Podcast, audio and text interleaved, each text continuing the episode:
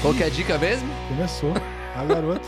Seriedade é aqui. É, é, o negócio é sério. é sério. Começamos um episódio com seriedade falando sobre como é importante nós assistirmos vídeos inúteis no TikTok.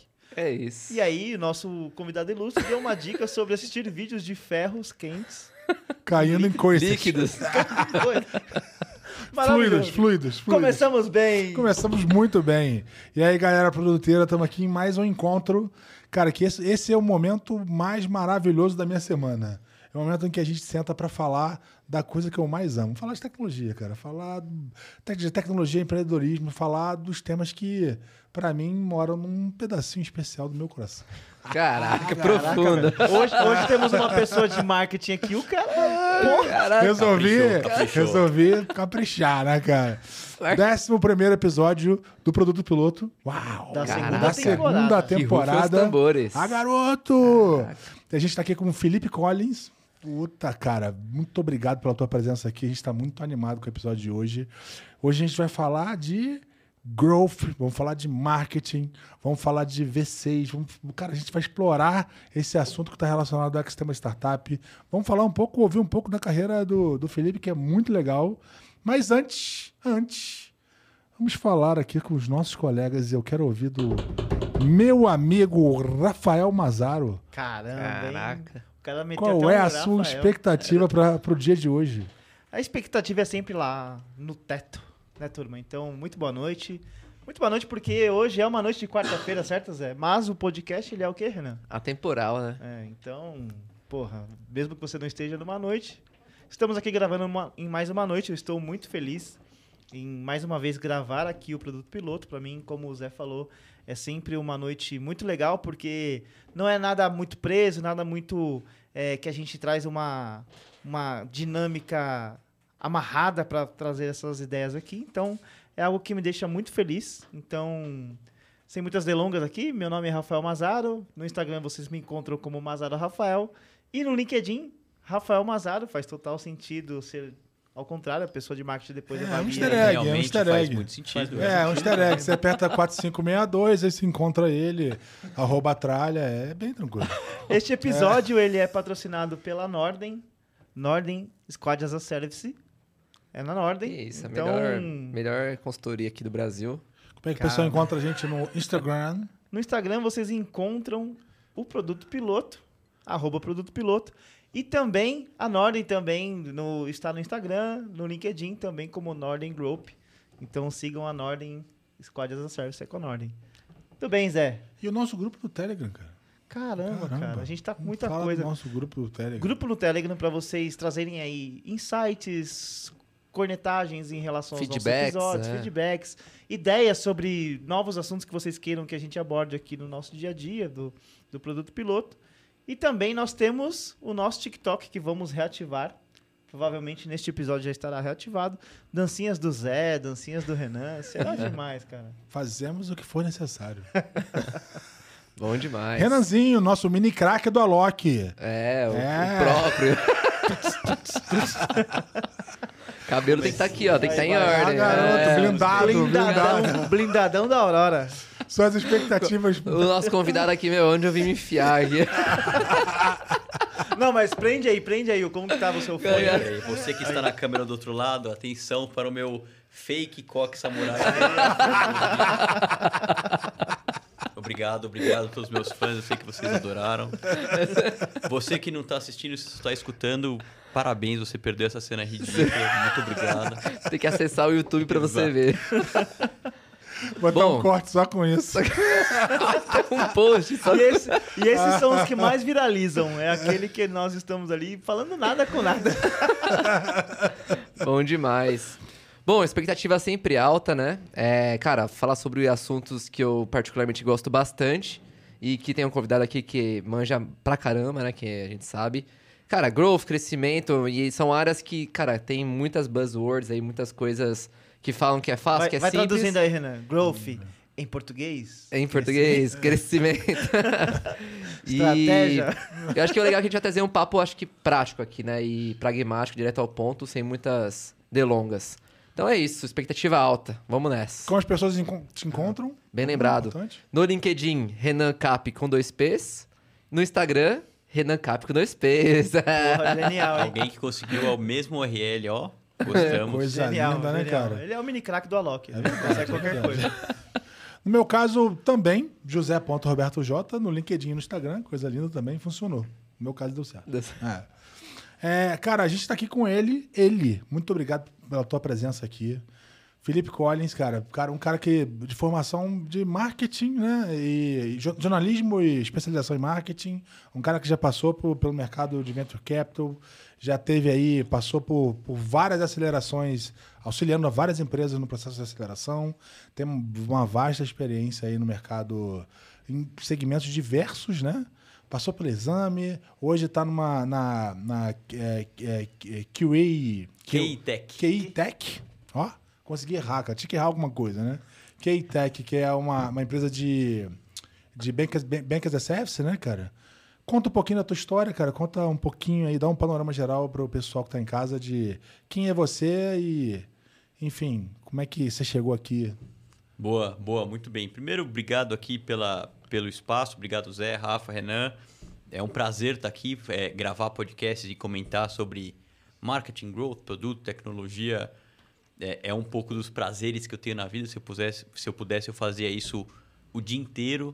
É, vou, vou fazer um, um, um preâmbulo de carreira, mas sobre a K-Tech, a gente faz Banking as a Service, Credit as a Service, que é emissão de crédito, onboarding, antifraude, sabe quando você faz um Pix no horário estranho, você tem que fazer aquela, mexer o rosto e tal, tem uma, uma verificação de, ali de liveness. E, basicamente, infraestrutura para serviços financeiros, é, empresa B2B, margem alta, ciclo de venda longo. Então, eu descobri que é um nicho de mercado que eu gosto mais e já fiz um pouco de tudo. Então, marketing para B2B, de tecnologia, etc., tende a ser um, um lugar que eu me sinto bem confortável. Mas fazendo assim, um- um- um- uma regressão assim, sim, eu comecei há muito, muito tempo atrás, fiz jornalismo, fui repórter de campo, fui repórter esportivo, cobria o São Paulo no estádio, no, no, no centro de treinamento, entrevistei o Neymar no aeroporto quando eles perderam pro esporte, chamei ele de Madison no começo da entrevista, ele não entendeu. É, entrevistei o João Kleber quando eu trabalhava com entretenimento, trabalhei com Esse aí? esse, esse, esse. esse. Sacanagem! Porra, Esse, bom demais, para, para, velho. para. Esse, exato. Exato. Bom demais, cara. Então, é, e o pior... Vamos rir, vamos rir. Cara, quando você é jornalista, você precisa fazer freela para pagar as contas. E eu fiz um freela pro UOL de reality show. Então, eu cobri uma edição do A Fazenda. E eu ficava linda. 12 horas por dia, fone de ouvido, uma televisão aqui, um ao vivo aqui e aqui a tela que eu escrevia. É, e eu fiquei vendo o João Kleber dentro, confinado, eu e ele, não no mesmo lugar, mas ambos confinados, é, por 90 dias, mais ou menos. Então eu conhecia tudo da vida do cara. Conhecia ele de trás pra frente, sabia tudo que ele fez, tudo que ele achava não achava. Aí ele chegou no UOL pra ser entrevistado. Eu, Ô, João, tudo bem? Como vai e tal? Ele olhou e falou assim, quem é você? Aí ele nunca tinha me visto. Era Eu muito estranho, porque ele, ele, te- ele te conhece, você conhecia exato. ele, mas... Exato. Então, já, já, já apresentei um programa de rádio na finada Bradesco Esportes FM. Agora dava para voltar, enfim, é, sobre esporte universitário, que foi o meu primeiro grande empreendimento. Jogos de faculdade, etc. Essa coisa de... Quando o Renan ia para fazer farra, eu ia para fazer os jogos, né? É... Tava no saco do pai dele ainda. É, é verdade. Não, 2000 Renan. e 2010 até 2014, você deve ter uns 15 anos.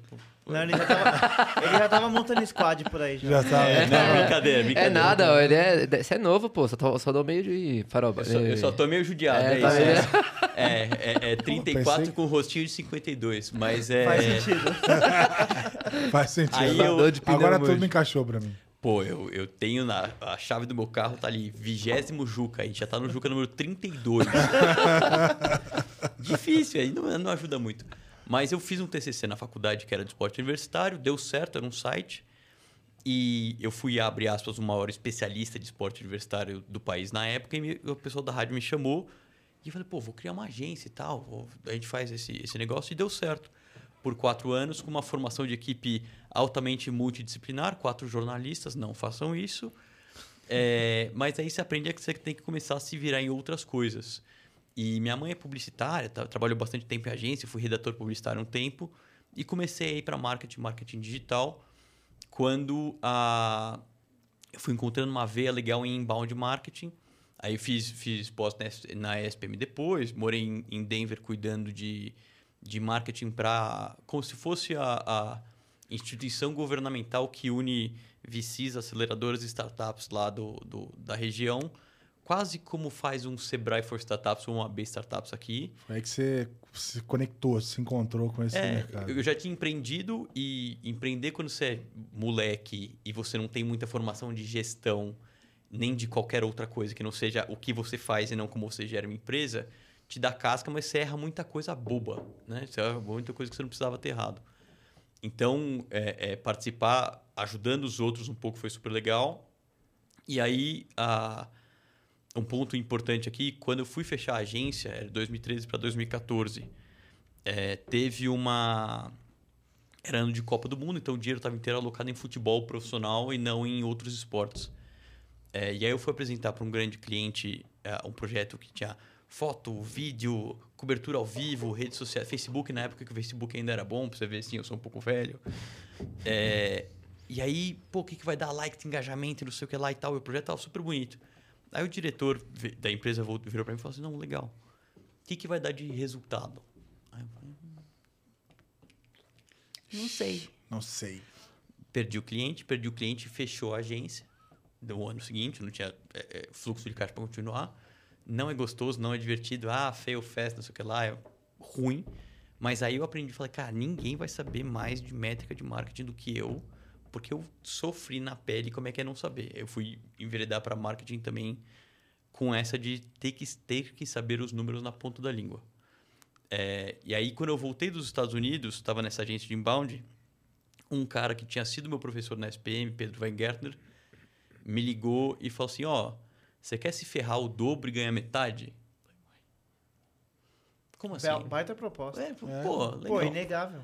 Só que quando a gente estava na aula, eu tinha olhado e falado assim: esse cara dava de marketing digital. Eu quero trabalhar com esse cara quando eu crescer. Esse cara é muito bom, é, me inspiro muito nele, gosto muito do jeito que ele pensa que ele trabalha.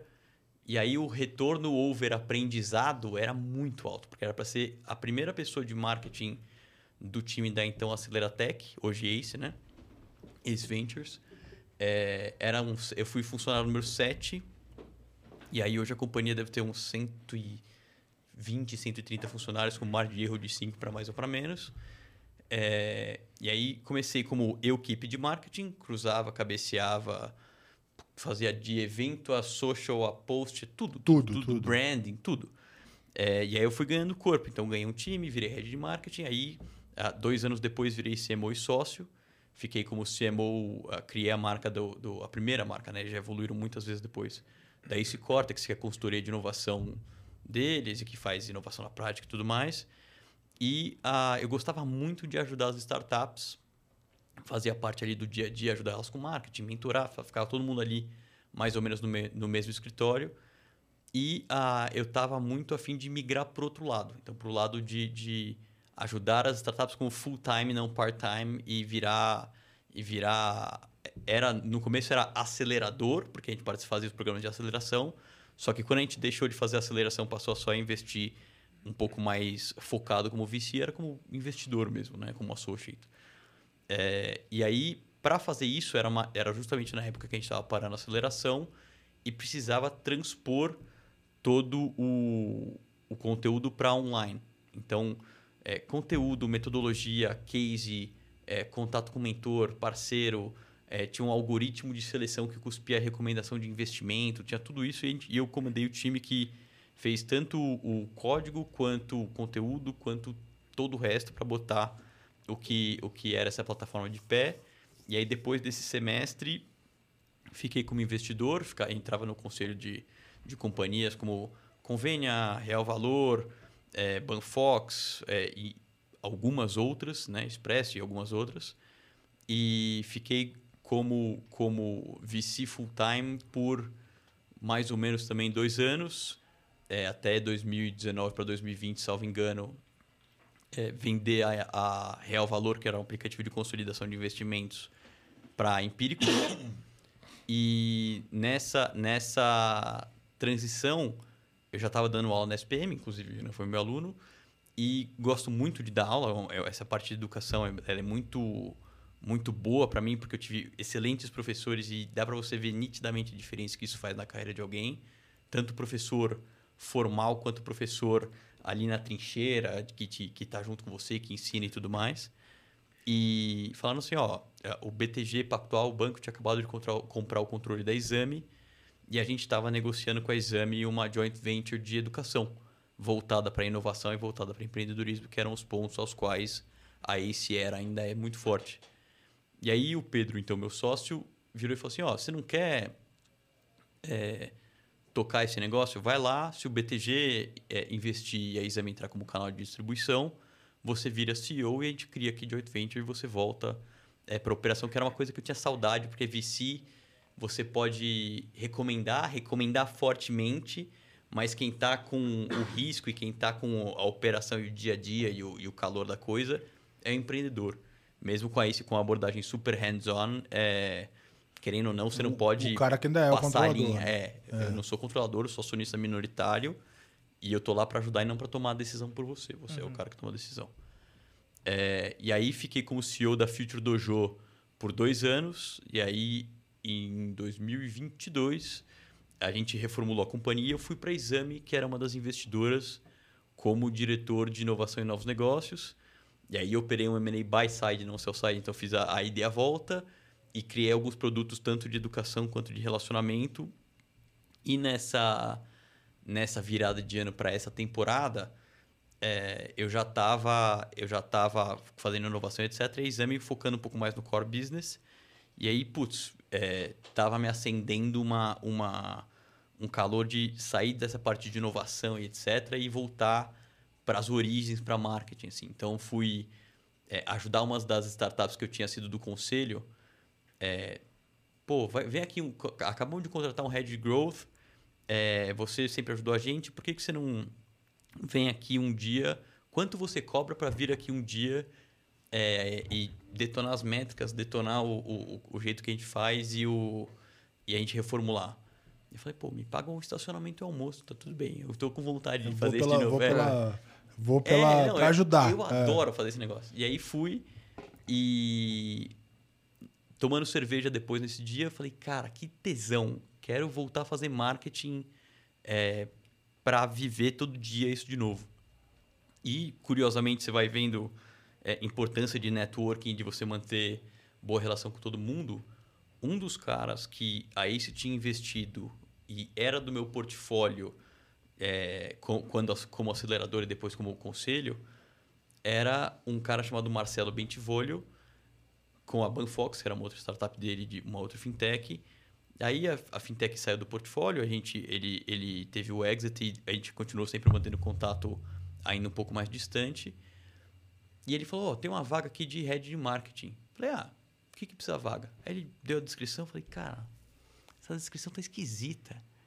Deixa eu ir aí, vamos tomar um café, que eu te ajudo a montar uma descrição um pouco mais apurada. E aí fui até o escritório, a gente fica ali na, na frente do Metro Pinheiros. Era para passar uma horinha conversando com ele, tomando café. Fiquei quatro horas conversando com ele, pegamos uma lousa, rabiscamos de cabo a rabo o que era o funil, como é que tinha que ser, o que era, o que não era.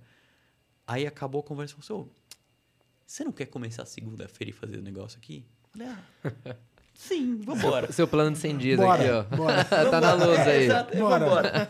E aí, pô, tô super empolgado porque é uma coisa meio tempestade perfeita, assim, porque é, Scale Up recebeu 270 milhões do GIC 2021 é, e tem um produto muito bom, não tem churn, porque é, um- é super específico e, o- e o- traz muito valor para o usuário.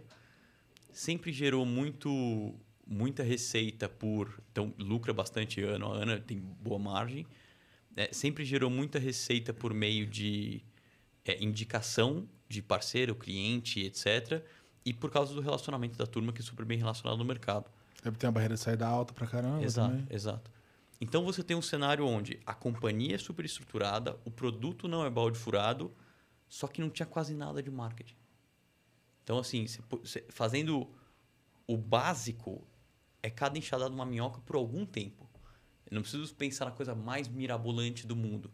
Vamos consertar um funil, vamos fazer esse tipo de ativação, vamos é, orientar dessa forma o site, fazer essa campanha. E aí você tem já um, um espectro muito grande para crescer.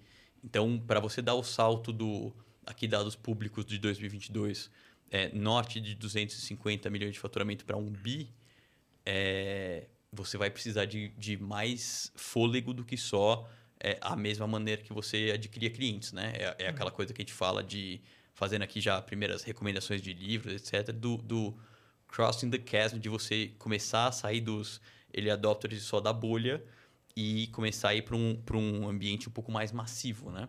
Então você precisa ter um pouco mais de esforço de marketing e tudo mais. E faz parte da estratégia porque a, a, a gente comprou uma companhia chamada Zyg em 2021 que faz justamente a parte que eu falei no começo, que é antifraude, onboarding digital, é, motor de crédito e tudo mais, que é um público um pouco mais amplo. O ticket médio da, da, do produto é mais baixo e ele é mais democrático. Eu não preciso só de instituição que vai emitir crédito ou que precisa bancarizar com Bank as a Service. Qualquer pessoa que tem um login precisa.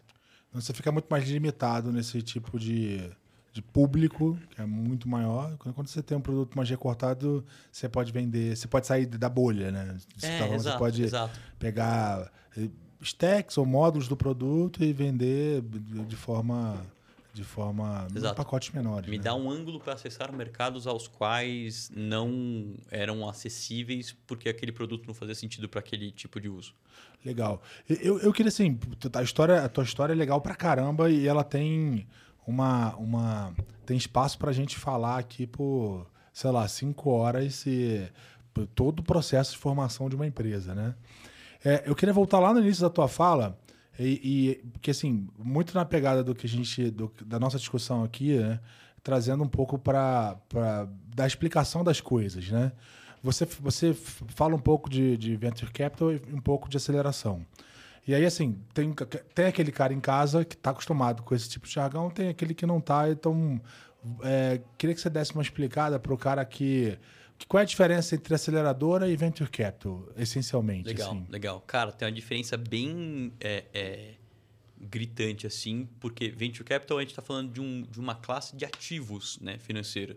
É capital de risco que você vai investir numa companhia que está nascente, que de maior ou de menor tamanho já chegou lá, que tem uma hipótese a ser provada. Então, eu acho que este produto tem potencial de atingir tal mercado e tem potencial de ficar gigante a ponto de você, investidor, retornar é, muitas vezes, e aí você tem é, exits isolados de 50, 100 vezes o investimento, o seu capital investido. Então, é um investimento altamente ilíquido, porque você não pode falar assim, ah, essa startup não está indo bem, deixa eu tirar meu dinheirinho daqui. Não não existe dá. isso. Você está casado lá, você está no capital social da companhia.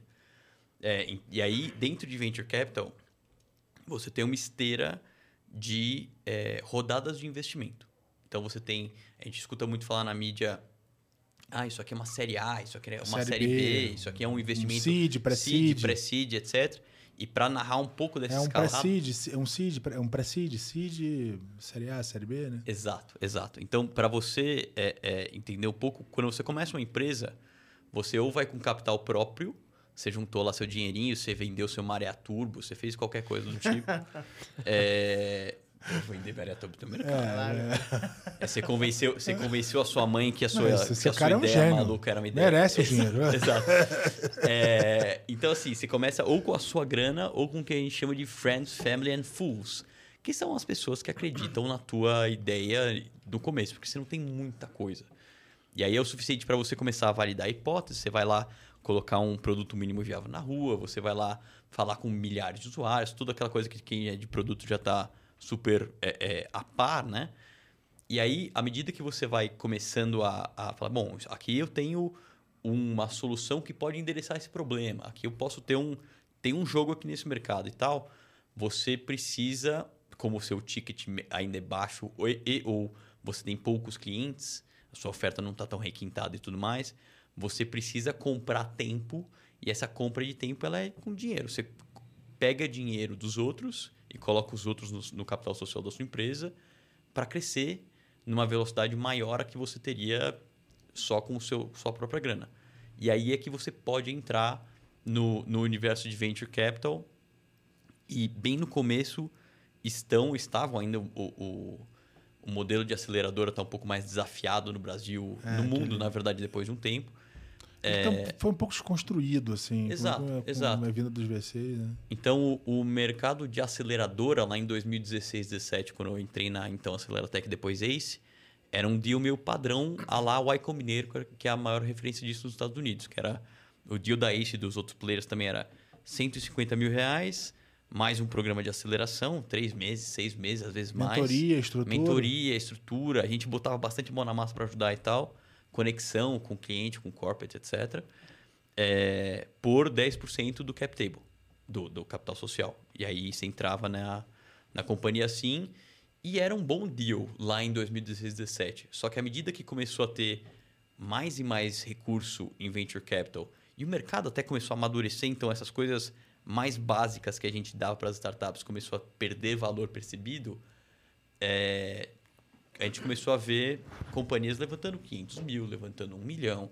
Então a gente começou a ver o estágio de seed pré-seed é, um pouco mais é, funded assim. Então o, agora o pré-seed e seed tem n distinções que são que são adotadas. Para mim é mais ou menos a mesma coisa. Pré-série A, série A é quando você emite uma classe de ações. Você deixa de ser mútuo conversível ou qualquer outro contrato e, E você entra ter- literalmente no capital social, não é uma dívida. É, então, até a série A, mútuo conversível, para quem não sabe, é um contrato de dívida convertido em ações em algum Isso. momento. né? E que, putz, raramente você vai te cobrar a dívida. Ele está apostando que ele vai converter. mas, É. Sim. Então você tem os safes, tem outros instrumentos e tal para você para você entrar. É, e aí depois tem o seed, tem a série A que é quando você já começa a ter uma atração, você já começa a ter um time é, e usando a, a- o Reid Hoffman que era do LinkedIn é ainda é, ele fala que você começa com uma tribo e aí você vai evoluindo em número de pessoas até uma cidade, né? Em número de funcionários. Então você ainda está no, no, sei lá, 10, 12, 20 funcionários, você ainda está pequeno. Aí você levanta uma série A e você cresce. Então aí você cresce, vai contratando um monte e tal. uns 20, 20, 10, 15 milhões ali. É, exato. É, mas, a- de novo, o Série A começou a variar muito também o, o, o ticket. Então, em 2021, a Keitech é, levantou 50 milhões de dólares naquela que foi a maior Série A de fintech na América Latina.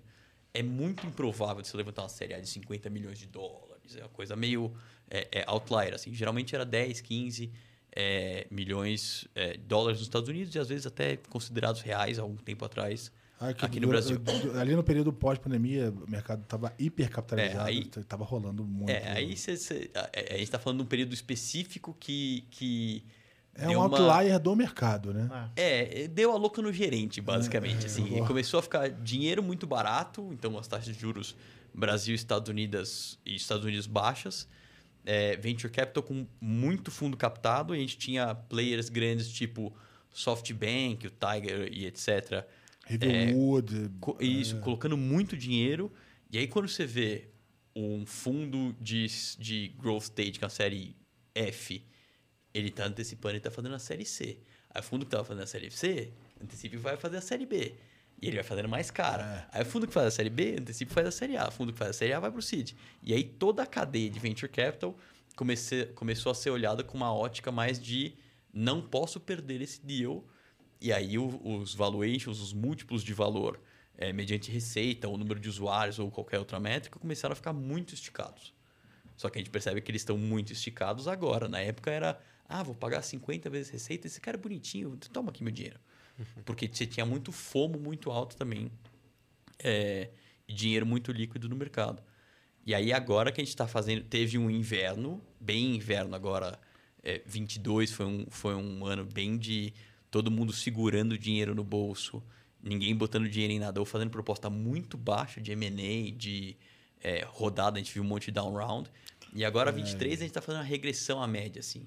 E com uma outra pegada. Eu, eu acho que assim, vai vai até voltar, mas deve voltar com uma outra pegada, inclusive. Vou deixar o Rafa falar, que o Rafa já tá com o dedo levantado Ah, aqui. tá tranquilo. É, cara, baita história, muito legal, parabéns. É, eu quero explorar um, um lado aqui, quando dando alguns passos para trás em relação a growth, marketing e o- aquele cara que está começando uma startup, está começando a pensar em empreender ou até alguém que queira entender como funciona o processo. É, você falou sobre o processo FFF, que é aquela pessoa que Uhum. está ali buscando um investimento o anjo de alguém que acredita na sua ideia ou acredita, inclusive, na pessoa. Aquela pessoa ela já teve algum track record e, e faz sentido investir naquela pessoa. Então, você acaba trazendo um investimento na ideia ou na pessoa. E a partir do momento que você recebe aquele pequeno investimento, a gente sabe que aquela grana ela é curta para você fazer escolhas. Ou você faz uma escolha em produzir o produto, né? minimamente você tem que construir algo, ou você tem grana depois para poder pensar em vender o, aquele produto, né? Então a grana é super limitada. Eu queria ouvir assim de você, Felipe, até dos, dos nossos amigos aqui, Renan e, e- e Zé, sobre como funciona na visão de vocês o equilíbrio entre o quanto eu invisto no começo de um negócio na construção do produto versus é, o quanto que eu tenho que investir no marketing, no crescimento daquele produto, porque a gente sabe que para dar um próximo passo, para você ir, por exemplo, para um pré-seed, para um seed, geralmente as VCs olham para a sua base, para o tamanho da, da, da composição de clientes que você já possui e o quanto que aquilo está trazendo uma diferenciação para o mercado na tendência de que aquilo pode em algum momento dar um salto exponencial. Aí tem uma visão de produto por trás disso, né? Como que vocês enxergam aí? Como que vocês entendem esses aspectos? Quer começar? Eu tô falando bastante. Quer começar você, Renan? Eu posso, assim, se você deixar, de novo, eu falo a noite inteira. É, ou, sei lá, dias para você que tá ouvindo, enfim. Mas é, é, se deixar, eu falo a noite inteira. Se vocês quiserem começar Não, aqui, vai eu vou lá, vai lá, fica à vontade, vai lá. É, essa, é uma, essa é uma discussão bem relevante, é, não só no começo, tá? Que no começo o recurso é mais limitado, então ela é mais íngreme a decisão. Mas mesmo em growth stage, você fala, vou botar mais dinheiro lá ou cá. É, dá para você pensar numa ótica assim, o, o padrão seria, ah, se você não tem cliente, você não tem um produto. Não adianta você ficar construindo produto sem você ter feedback do teu cliente, sem você ter um mínimo de, de não é super receita e nossa, esse negócio é perfeito, mas você tem alguém usando. Já fiz isso, já construí produto que é, teve pouco uso, ou módulos de produto que na minha cabeça faziam um super sentido e chegou na hora de usar, a galera não dava a menor bola. Aí você vai reduzindo complexidade e tal. Mas a, a não tem primeiro não vai ter resposta perfeita e a, mas quando você fala de investimento em, em marketing e tudo mais você precisa discernir um pouco é, você tem pouco dinheiro você tem que ter canais de aquisição que vão te trazer algum cliente num prazo um pouco menor o, menor, o melhor dinheiro possível é o dinheiro do seu cliente, obviamente. Então, que, que canais são esses? Você conseguir. Pô, o seu relacionamento como founder, geralmente, se você está criando uma startup no agro, ou em fintech, ou em qualquer mercado, você muito provavelmente tem alguma relação ou vivência naquele mercado. Claro, tem a galera que é outlier e fazer coisas totalmente diferentes, mas geralmente você coça a própria ferida ou você é, tá conectado com aquele mercado de alguma forma. Então você conhece pessoas que po A, podem ser seus clientes e B, podem te dar o feed- feedback brutalmente honesto e brutal é, sobre o quão ruim está seu produto, porque vai estar ruim. Tipo, você não tem muito muito embelezamento, você não vai ter muita É muito, muito improvável. É, é. muito improvável que você tenha alguma coisa muito, muito boa. É, exato. Até porque você está mais validando uma hipótese do que fazendo o seu produto final. Então, claro, tem alertas aqui. Você vai vender para B2B Enterprise, empresas super enormes, você vai ter muito mais dificuldade para colocar um produto tosquinho é, do que se tiver um produto mais bem acabado. Então, de- varia muito. Você não vai fazer, por exemplo, uma startup de hardware com uma coisa, uma peça meio frouxa. Então, então, é, varia bastante, mas é, no maior âmbito que a gente vê no Brasil, então a maior parte do Brasil hoje é SaaS, a maior parte das startups do Brasil hoje é B2B, é, maior parte do Brasil do- das startups do Brasil hoje atende público de PME, então tende a ter um, um- uma tolerância para você ter umas algumas coisas um pouco menos requintadas e refinadas para você de fato ganhar insight, etc. Porque o contato com o teu cliente vai pautar o teu roadmap de produto. E se você tem contato com pouco cliente, você vai pautar o roadmap de produto em, sei lá, discovery com gente aleatória, gente que não é exatamente o nicho, etc. Não, não necessariamente você vai construir a coisa certa para a pessoa certa e vai dar o fit. Então, é um equilíbrio complexo Mas eu, eu acho que tem o, o quanto que esse dinheiro te ajuda a provar uma hipótese. E a sua primeira hipótese nesse estágio, pré-seed, etc., vai ser: esse produto aqui, essa solução aqui resolve esse problema nesse mercado? Sim. Beleza. Então a gente começa, é o que a gente chama teoricamente de Problem Solution Fit, é, que é o primeiro estágio ali. E aí você vai começar, depois você vai começar a captar grana de crescimento, aí você vai começar a testar canal, aí você vai começar a testar ou, ou mídia, ou venda cara, de venda porta a porta, a venda enterprise, a venda de SDR te ligando, mandando code call, a mídia, a inbound com conteúdo, a qualquer outra coisa, aí você vai começar a testar o canal, aí você vai começar a testar que tipo de mercado você endereça melhor e tal. Mas o começo, é, esse treco aqui que eu estou construindo, endereça a dor desse cara aqui, que eu acho que é o meu cliente ideal, ou de qual cara? É. E, e, tem um aspecto eu, aí eu, nessa. Eu concordo, assim, com a questão do de que não existe uma resposta perfeita, né? Mas eu acho que existem duas equações, assim. Ah, vou pensar assim, em duas equações. A, a primeira equação é para aquele produto que é para aquele cara que ele não tem track record e que ele está ali numa fase em que ele ele está buscando realmente uma validação de algo que está puta muito menos tangível. Então, esse cara provavelmente ele vai precisar de menos dinheiro ele vai precisar de mais investimento para conseguir tocar as pessoas ou o cliente, o pretenso cliente dele. Então ele vai precisar de um investimento menor, de mais gás, mais é, hora bunda, né, Renan? Para fazer a coisa acontecer, fazer a coisa é, para validar o, o, o, produto em si, né? Inacabado ou não, obviamente com o mínimo de investimento possível. Então acredito que tem essa, é, esse lado da equação. No outro, do outro lado da, da, da, história, eu acho que tem uma outra perna possível, tá? E, como eu disse, não é uma resposta é, para ser literária ou algo assim, né? Tem aquele cara que tem track record. Tem track record, o cara já fez dinheiro uma vez, ele já fez uma, duas saídas. É, ele, ele tá acostumado a fazer dinheiro, ele, ele já tem conexões, ele já... Ele, ele foi lá conversar com aquelas pessoas que conseguem ser brutalmente é, claras e diretas em relação ao potencial do negócio e ele já tem, inclusive, uma visão do que fazer com aquela captação. Então, ali, esse é o cara que normalmente consegue mais dinheiro. Então, para mim, o que define, e aí você vai ter muitas variações no meio, obviamente, estou tentando aqui isolar o máximo possível, eu acho que esses dois talvez sejam os, os dois casos mais claros que eu consigo enxergar. Tem, hum. um, tem um adicional aqui, claro, é, você falou pessoas. Se eu conheço o Zé e o Zé já fez cinco saídas de 100 milhões de dólares e o Zé tá montando uma padaria e ele pede dinheiro para mim, cara. Agora. Toma todo o meu dinheiro, vambora. É. Vambora. Vende uma areia. É, é. Eu, vendo, eu vendo minha coleção de, de mini crack para entrar nesse negócio. Então, então, porque é o cara.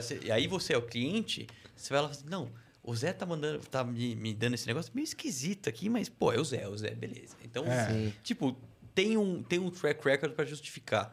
Mas o ponto que eu ia falar é, tem uma outra questão que é até o modelo de negócio influencia ou o quão claro que você está fazendo. Você vai fazer uma franquia, uma franquia você precisa de cento e tantos mil reais para comprar licença e você tem um fluxo de caixa e as únicas grandes variáveis que você tem são ponto se, se aquele lugar é, sei lá, na praça de alimentação, se é não sei o que lá, e se você consegue fazer uma boa gestão do negócio. O modelo de negócio é conhecido, o cliente é conhecido, o produto é conhecido, todas as variáveis quase são conhecidas. Então, o, a sua necessidade de dinheiro para descoberta é muito menor. Sim, sem dúvida. Agora, você vai criar o chat GPT. Cara, como é que, que é esse negócio? Sei lá, vou colocar um monte de computador lá para se falar e vai sair um, legal, um negócio legal. Você precisa contratar um monte de dinheiro que é muito bom. Você não pode ter um produto ruim. Você pode ter uma interface mais ou menos, como até hoje é, é ok. É, mas você não pode ter um produto ruim, porque senão não, você não consegue usar. É, o modelo de negócio agora está ficando conhecido, mas lá no começo talvez não. Então você tem um tempo muito grande para validar esse bando de hipóteses e esse tempo você compra com dinheiro. É. E você vê que o, pegando o exemplo do próprio chat GPT, né, OpenAI, ele, ele é algo que foi impulsionado por gente que tem muito track record e muito dinheiro, né? Sete anos até você lançar É, a é. mercado a primeira versão do Mas produto. é, muito dinheiro e gente com muito track record, assim. Mas assim, É. não sou eu construindo o chat GPT. Não é, é verdade. Sinto muito, eu sou legal e tal. Mas não sou eu. É o Sam Altman, que é um dos caras que fez a Y Combinator, que é um dos grandes empreendedores americanos. Então, ele pode falar assim: Meu, tô construindo um negócio da hora. Espera aí um pouquinho, porque é difícil, mas tô, espera. Eu vou precisar de muitos milhões. Pô, tu- é, Me não, dá, tudo me isso. os 100 Sim, é, milhões. Me cara, dá eu os 100 eu vou precisar moral. Trazer 100 os milhões aí. melhores engenheiros, os caras mais fera do mundo para fazer esse negócio. Chama Mas- os amigos falando, dá, dá você 100, 100, 100 milhões cada um que vamos trabalhar Mas aqui. vai ficar legal. Confia no Churrasco pai. de domingo. Vem com o pai. Churrasco Vem de domingo, cada um assinou um cheque. É, o, o, o, o Sam Altman, ele pode falar assim, vem com o papi, tá tudo bem. É, se você pegar outra pessoa que não tem tanto track record, você vai ter um pouco mais de dificuldade. Sem Trazendo, acho que pro nosso cenário terra aqui, né? um pouco mais de realidade, eu acho que. Falando até pro pessoal que tá em casa, né? Eu acho que um ponto super importante, que a gente até falou um pouco aqui, né? Mas não aprofundou muito, não deu tanto destaque, é a questão no early stage, né? Da gente tá naquele momento de, igual você comentou, né? De muitas hipóteses, muitas coisas que a gente tá procurando encontrar ali. É, cara, é ter o perfil no seu time multidisciplinar, né? Cara, você falou aí, pô, quatro jornalistas e amigos na- no mesmo ciclo de amigos Que pensam iguais. que pensam têm iguais, tem as mesmos amigos, total. etc. Eu acho, cara, você ter- trazer pessoas complementares ali que complementam tanto o seu, suas, suas skills, mas também acho que muito importante networking, que o Gosto comentou, cara, você tá produzindo algo, você não tem algo ainda para vender, você não tem uma coisa vendável em escala. Então, cara, acho que nesse momento a escala não é tão importante, é mais você encontrar mesmo o fit do produto com aquela dor. E aí eu acho que o- os cofundadores ali vão ser muito fundamentais, até na minha experiência própria Total. ali. É, cara, a gente era três pessoas totalmente diferentes, skills diferentes e, cara, cada um trazia pessoas para colaborar de um de nichos diferentes. E isso agregou muito assim para nossa solução. Então acho que é, minha dica seria justamente isso sobre os cofundadores. E cara, até puxando um gancho, onde eu consumo um conteúdo, cara, que é fundamental assim, que me abriu a mente, é justamente da iCombinator no YouTube. Eles têm umas séries lá de conteúdos, cara, fantásticos assim sobre Product Market, Market Fit, cara, dicas, etc. Eles trazem pessoas do mercado. Então, para quem quer tá em casa e quer acessar, é Y Combinator no YouTube. E aí dá para você traduzir lá, né? Depois a gente coloca na descrição do vídeo pessoal, pro pessoal conferir. Muito bom, muito bom mesmo. Cara, e e eu acho que esse, esse, esse ponto do, do, do, do, World Stage é interessante, porque é, é, as- realmente, você, você, você no início do, do processo, você, você tem essa tendência de trazer os afins, né? E aí, pensando no, no lado do cara que, tá come que começa sem muita experiência, tem essa tendência, né? Você traz os afins, é, em geral, não, você, você pode ter a sorte de ter construído um puta grupo multidisciplinar, mas você pode realmente ter caído num grupo que só concorda e que você não vai ter todas as qualidades ou todas as qualificações que você precisa para poder construir o produto ou Sim. escalar o produto do jeito que você precisa. Aí eu, eu, eu pergunto para nós aqui. É, um- o- acho que um pouco do, do- o- eu, tenho, eu tenho uma impressão de que um pouco dessa desconstrução do modelo de aceleração é, é- ele, ele gerou uma certa perda para as empresas mais novas, eu diria. Porque, assim, o, o, o lance do, do- do- da coisa de você, de você ter o aporte de capital vi- virou uma, uma, uma carnificina, né? Uma coisa de, de você... Coloca dinheiro, faz parte do conselho, empurra os caras e eles... Gol roça tem que dar certo, né? Então, você acredita que aqueles caras ali, com base com- naquela ideia que você olhou pra cara dele, e concordou com ele, ele te fez uma boa venda, etc. Mas, enfim, com base em alguns parâmetros que não são exatamente é, é, uma ciência de foguete, você acreditou neles. E aí você fez a- a- o aporte de grana neles. Mas sem, sem aceleração, o cara pode ter problema de cap table, o cara pode ter problema de realmente de- da combinação entre os sócios, ele pode não ter um bom entrosamento no fim da história. É, você, você pode ter uma série de problemas. Quanto vocês acham que essa desconstrução do modelo de aceleração é, é, de, de uma certa forma depõe contra o, o- o ecossistema de startup hoje? Eu não sei se é do modelo de aceleração, mas eu acho que é de ter um agregador de pessoas que pensam em comum e têm as mesmas dores. Então, por exemplo, você vê hoje a Endeavor. É, a Endeavor não tem um modelo de aceleração per se, mas você tem lá o grupo de empreendedores Endeavor que é super sólido e super forte. É, ou você tem aqueles empreendedores ex-PayPal, ou aqui no Brasil os ex-99, alguma coisa assim, que é meio que uma máfiazinha, falando no melhor é, termo da coisa, é, mas que tá ali mais ou menos se ajudando e pensando parecido. É, dando o relato presencial, assim, muito mais do que só é, a parte metodológica, porque assim, a parte metodológica hoje, o acesso à informação é muito mais fácil e você não tem mais assimetria de conhecimento.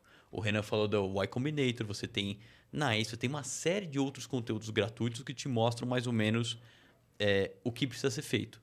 Agora, você está no mesmo lugar, e aí estou falando lugar presencial mesmo. Cara, a gente tinha um andar ali na Avenida Paulista que tinham 20 empresas, cada empresa com cinco caras, três caras, quatro caras, entre homens e mulheres e tal. É, todo mundo maluco para conseguir cliente, todo mundo num estágio de produto muito similar que era começo e todo mundo se ajudando. Então o cara numa startup de RH ajudava o cara da startup de eventos. Porque o primo conhecia alguém que sei lá o que e dava, dava feedback. É, às vezes até consumia o produto. É, né? exato. O, o dev da startup de agro resolvia um problema do dev de uh, fintech.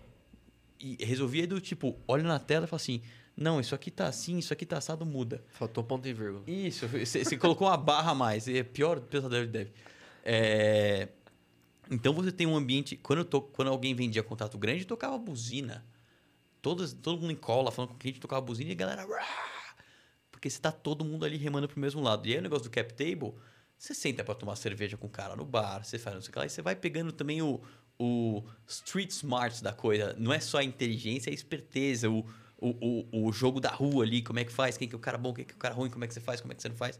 Então tem um. Tem um uma criação de network, mas e aí network não pelo hum, você ser amigo para quando eu precisar te usar e para alguma coisa pedir um favor, é network tipo pô, troca, a gente, troca, né? Empreender é super é. solitário. Você é o você é o CEO que na verdade CEO de early stage, você é muito mais um RPA, que é resolvedor de picas aleatórias do que qualquer coisa. é picas aleatórias. É, pô, deu pau na contabilidade, você que resolve. Deu pau no produto, no CS, no marketing, o texto do blog. Você faz tudo. É, é... Então, você tem ali um monte de, de empreendedor com um negócio desse tamanho, querendo criar um negócio gigante. E isso vai formando. As pessoas ficam amigas mesmo porque elas estão vivendo a mesma batalha e lutando a mesma luta. Então, eu fui almoçar outro dia com um diretor de uma empresa grande que foi comprar. Era uma startup que a gente tinha investido e foi comprado por essa empresa grande. Ele virou diretor e tal. E aí, o papo no almoço foi: pô, você lembra de quando a gente dormia no escritório?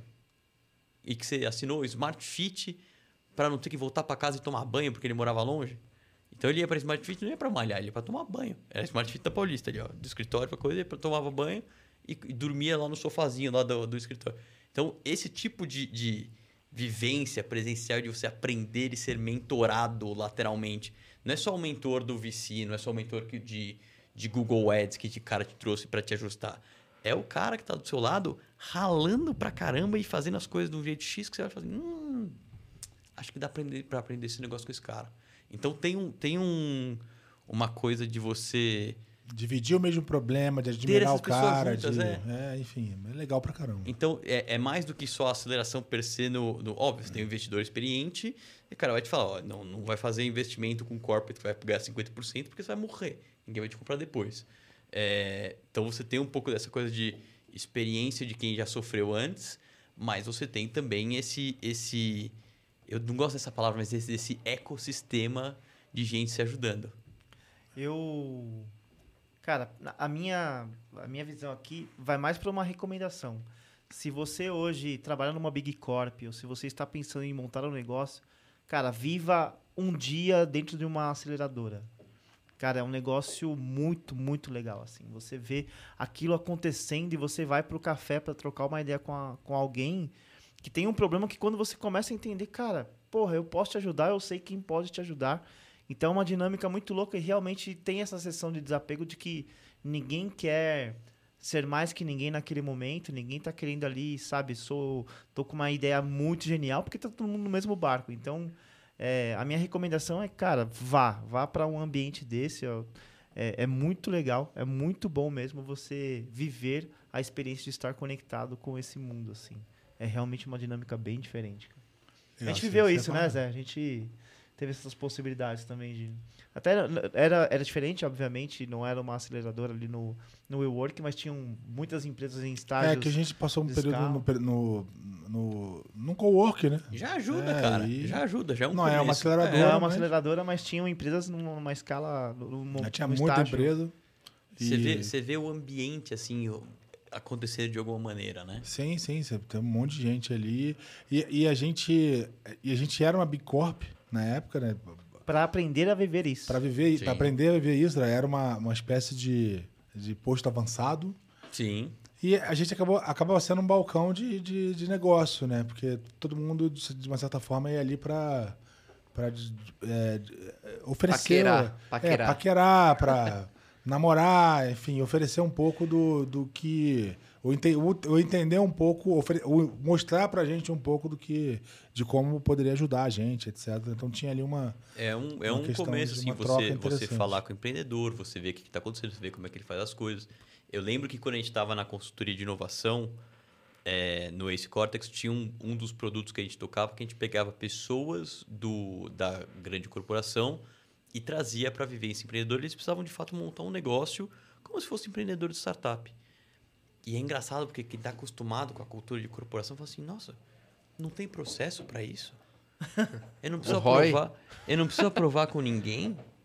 Não tem, eh, não tem oito camadas me olhando e, e vendo o que, que eu tô fazendo. muito isso louco, aí, é muito louco. Assim, não, cara, é você ter o notebook e saliva para convencer as pessoas que aquele negócio Eu é quero legal. trocar e da pegar- AWS pro Google. Como que eu faço? Com o que, que eu falo? Não, cara, aperta o botão lá, Toca. transfere e vida que segue. Quero, quero fazer campanha de Google AdWords. Que agência que eu faço para fazer a- a- o creative? É, se chama agência duas, Canva.com. madruga, duas madrugadas de sono. Agora, seguindo, seguindo aqui a caravana, é, a gente a gente está falando aqui de um estágio que um estágio, né, que dá pra- dá, dá para dizer que a gente a gente passou aqui um tempo discutindo o early stage, né, de certa forma, né? Como capta dinheiro, como começa, combina as pessoas, etc.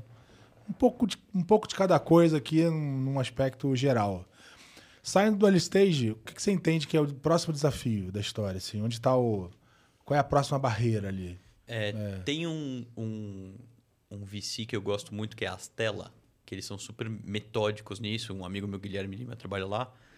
É, e eles, eles falam, o Brian Balfour fala que é o cara do Reforge, que é a super referência, é, o Andrew Chen. E aí a próxima batalha é você encontrar um canal de distribuição. Assim, eu consigo... Esse produto soluciona esse mercado e eu consigo vender desse jeito. Aí beleza. Aí a hora que você começa a achar é, como que você encontra esse canal de distribuição, que ele tem que ser repetível, ele tem que te dar é, um custo de aquisição é, menor comparativo com o retorno que o cara vai te dar, um payback rápido. Então ele tem que funcionar basicamente. Aí você começa a, a escalar em número de pessoas, você precisa começar a colocar mais gente para dentro para vender, mais gente para dentro para fazer o produto, porque a expectativa está ficando mais alta. Então aí é- Começou a sair, né? isso, você começa, você começa a validar uma outra parte do teu, do teu negócio que é, eu tenho esse trem aqui, esse trem cresce. Como que cresce? Para quem cresce? De que jeito que cresce? E aí você vai achar a sua persona ideal no duro, seu nicho ideal. É, aí você vai começar a achar as premissas de, de canal. E é interessante que se você mudar uma das premissas, você muda tudo. Então, tem um, tem um framework lá do, do Reforge que é o é, Product, Market, Channel e Model Fit. Então, produto, canal, modelo e mercado. Se você mudar o mercado, você está mudando quem compra. Se está mudando quem compra, sua forma de vender é diferente, seu produto é diferente, talvez seu modelo seja diferente. Se você mudar o seu canal, o seu canal você vai atingir pessoas diferentes. Então você vai ter que eh, talvez mudar o preço, mudar o produto, mudar As coisas estão muito então, correlacionadas. é, então você mudou um, você precisa revalidar todas as outras. Claro, você já tem um pouco mais de porte para fazer é, essa mudança com o seu trem principal andando, você vai criando outro produto, ou você, você vai é, é, pivotando um pouco o teu produto inicial. Mas é uma briga muito mais de, de escala e de você tentar achar o canal certo do que é, de validar uma coisinha lá no começo. E você tem muita empresa que você descobre que faz uma coisa totalmente diferente quando você começa a escalar. E fala, ah, esse é o nicho legal, beleza. Ah, é assim que funciona esse, esse mercado, eu vou mudar o meu modelo. Não vou ser assinatura, eu vou pegar take rate. Beleza. É, porque às vezes você, você imagina uma coisa, mas pega outra, né? Exato, exato. O cara compra de um jeito, ou ele te interpreta de um jeito que você não imaginava, né? Exato. Então, pô, é, já aconteceu como empreendedor da gente é, decidir se a gente ia fazer B2B ou B2C na Future Dojo. É, a gente falou B2B, ou você precisava de muito título, que é muito curso, ou você precisa ser altamente customizado. E aí, altamente customizado é projeto para uma empresa que não é escalável. E a gente tinha esse modelo de imersões é, B2C que funcionava. E falou, putz, se eu for para B2B, ou eu vou deixar o time alocado numa empresa, ou vou precisar ficar fazendo muito curso pequeno, que você tem o custo de produção na cabeça e demora para fazer tudo e é caro comparativamente. E se eu fizer meu modelo de imersão, eu consigo, meu fluxo de caixa fica mais equilibrado, descobri que consigo trazer cliente. Pô, vamos fazer uma imersão mais legal, cobrar mais caro e trazer mais gente legal? Então a gente pivotou o produto de ser B2B para ser um B2C com um pouco mais de qualidade, não ser aquele curso gravado de 200 reais, mas ser uma imersão de 3 mil, ser uma imersão de, de mais. É, e, e, parece uma coisa óbvia, mas é, é um dilema, é um dilema que às vezes você, você supera a fase de, de, de, de definição de canal e você ainda vive com ele durante muito tempo. Você nunca supera a fase É, de definição de canal. É, você só, vi- você é só acha que, negócio- você é- conseguiu. É verdade, né, cara? Você fica nisso, você fica nessa, nessa dinâmica eternamente discutindo isso, né? É, e às, vezes o produto já, já, ele já tá escalado, você já, já tem uma base enorme e você tá lá discutindo, cara, como é que eu, eu vou dou o próximo A passo. discussão né? muda de nome. É. Ah, pô, vamos colocar dinheiro na televisão? Vamos colocar a TV aberta? Pô, dá- às vezes pelo tamanho da empresa e você precisa de um esforço de branding, tal, tal, tal, você precisa colocar dinheiro em televisão. Você vai precisar colocar dinheiro em rádio. Você vai precisar fazer out of home. São canais que você vai ser acessório. Você vai precisar estar em todos os eventos. Então, seu budget de marketing vai para outro lugar. É, ou a- tem, tem tamanho que você fala assim, não, eu sempre vendi self-service. Só que eu quero vender ticket maior e self-service não vende ticket maior. Às vezes pode vender, tá? Tô, tô sendo Ah, sim, exemplificando. sim, é. Mas é, mas é, mas é, Pô, é- então eu vou precisar colocar vendedor. Então você vai precisar mudar a sua estratégia de canal para colocar vendedor, porque este seu produto tem um ticket maior, ou ele é venda consultiva, ou enfim. Então é uma briga que você evolui, você não fica brigando sempre na mesma coisa. São perguntas diferentes, mas a grande questão fundamental de como é que eu trago mais dinheiro para dentro de casa, ela nunca vai embora. Não, é verdade, é verdade. No mercado de software isso é, é, é- é um tema mesmo, porque se você é low touch, você traz menos dinheiro. Porque no, no fim das contas o ticket é menor, porque para ser low touch tem que ser algo mais simples. É algo que o cara consiga fazer sozinho, é algo que o cara consegue fazer sozinho. É, em geral, é, não atende ao público B2B e o público B2B é o que paga mais. Às vezes ele É. até entende, até atende o público B2B, mas provavelmente PME.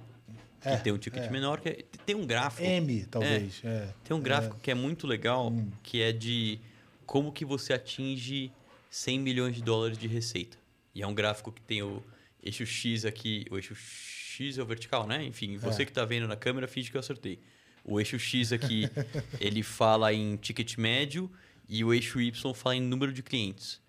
Para você atingir 100 milhões de dólares, você pode precisar de A, um cliente de 100 milhões de dólares, B, que é o elefante, é um cliente.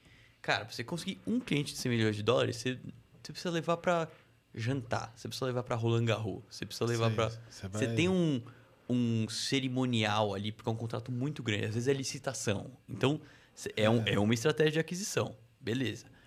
É, ou você pode ter 10 clientes de 10 milhões de ticket. Ou você pode ter 100 milhões de clientes a 1 dólar de ticket. E aí você vai ser mega, mega, mega massivo. Porque você vai ser. Pô, você vai precisar ver a otimização do seu, do seu custo de aquisição versus o, teu, o seu ticket médio, o seu LTV, na unha, porque teoricamente a sua margem é muito espremida. Sim. Você quer uma empresa que fez esse, esse, essa mudança com muito sucesso? Empíricos.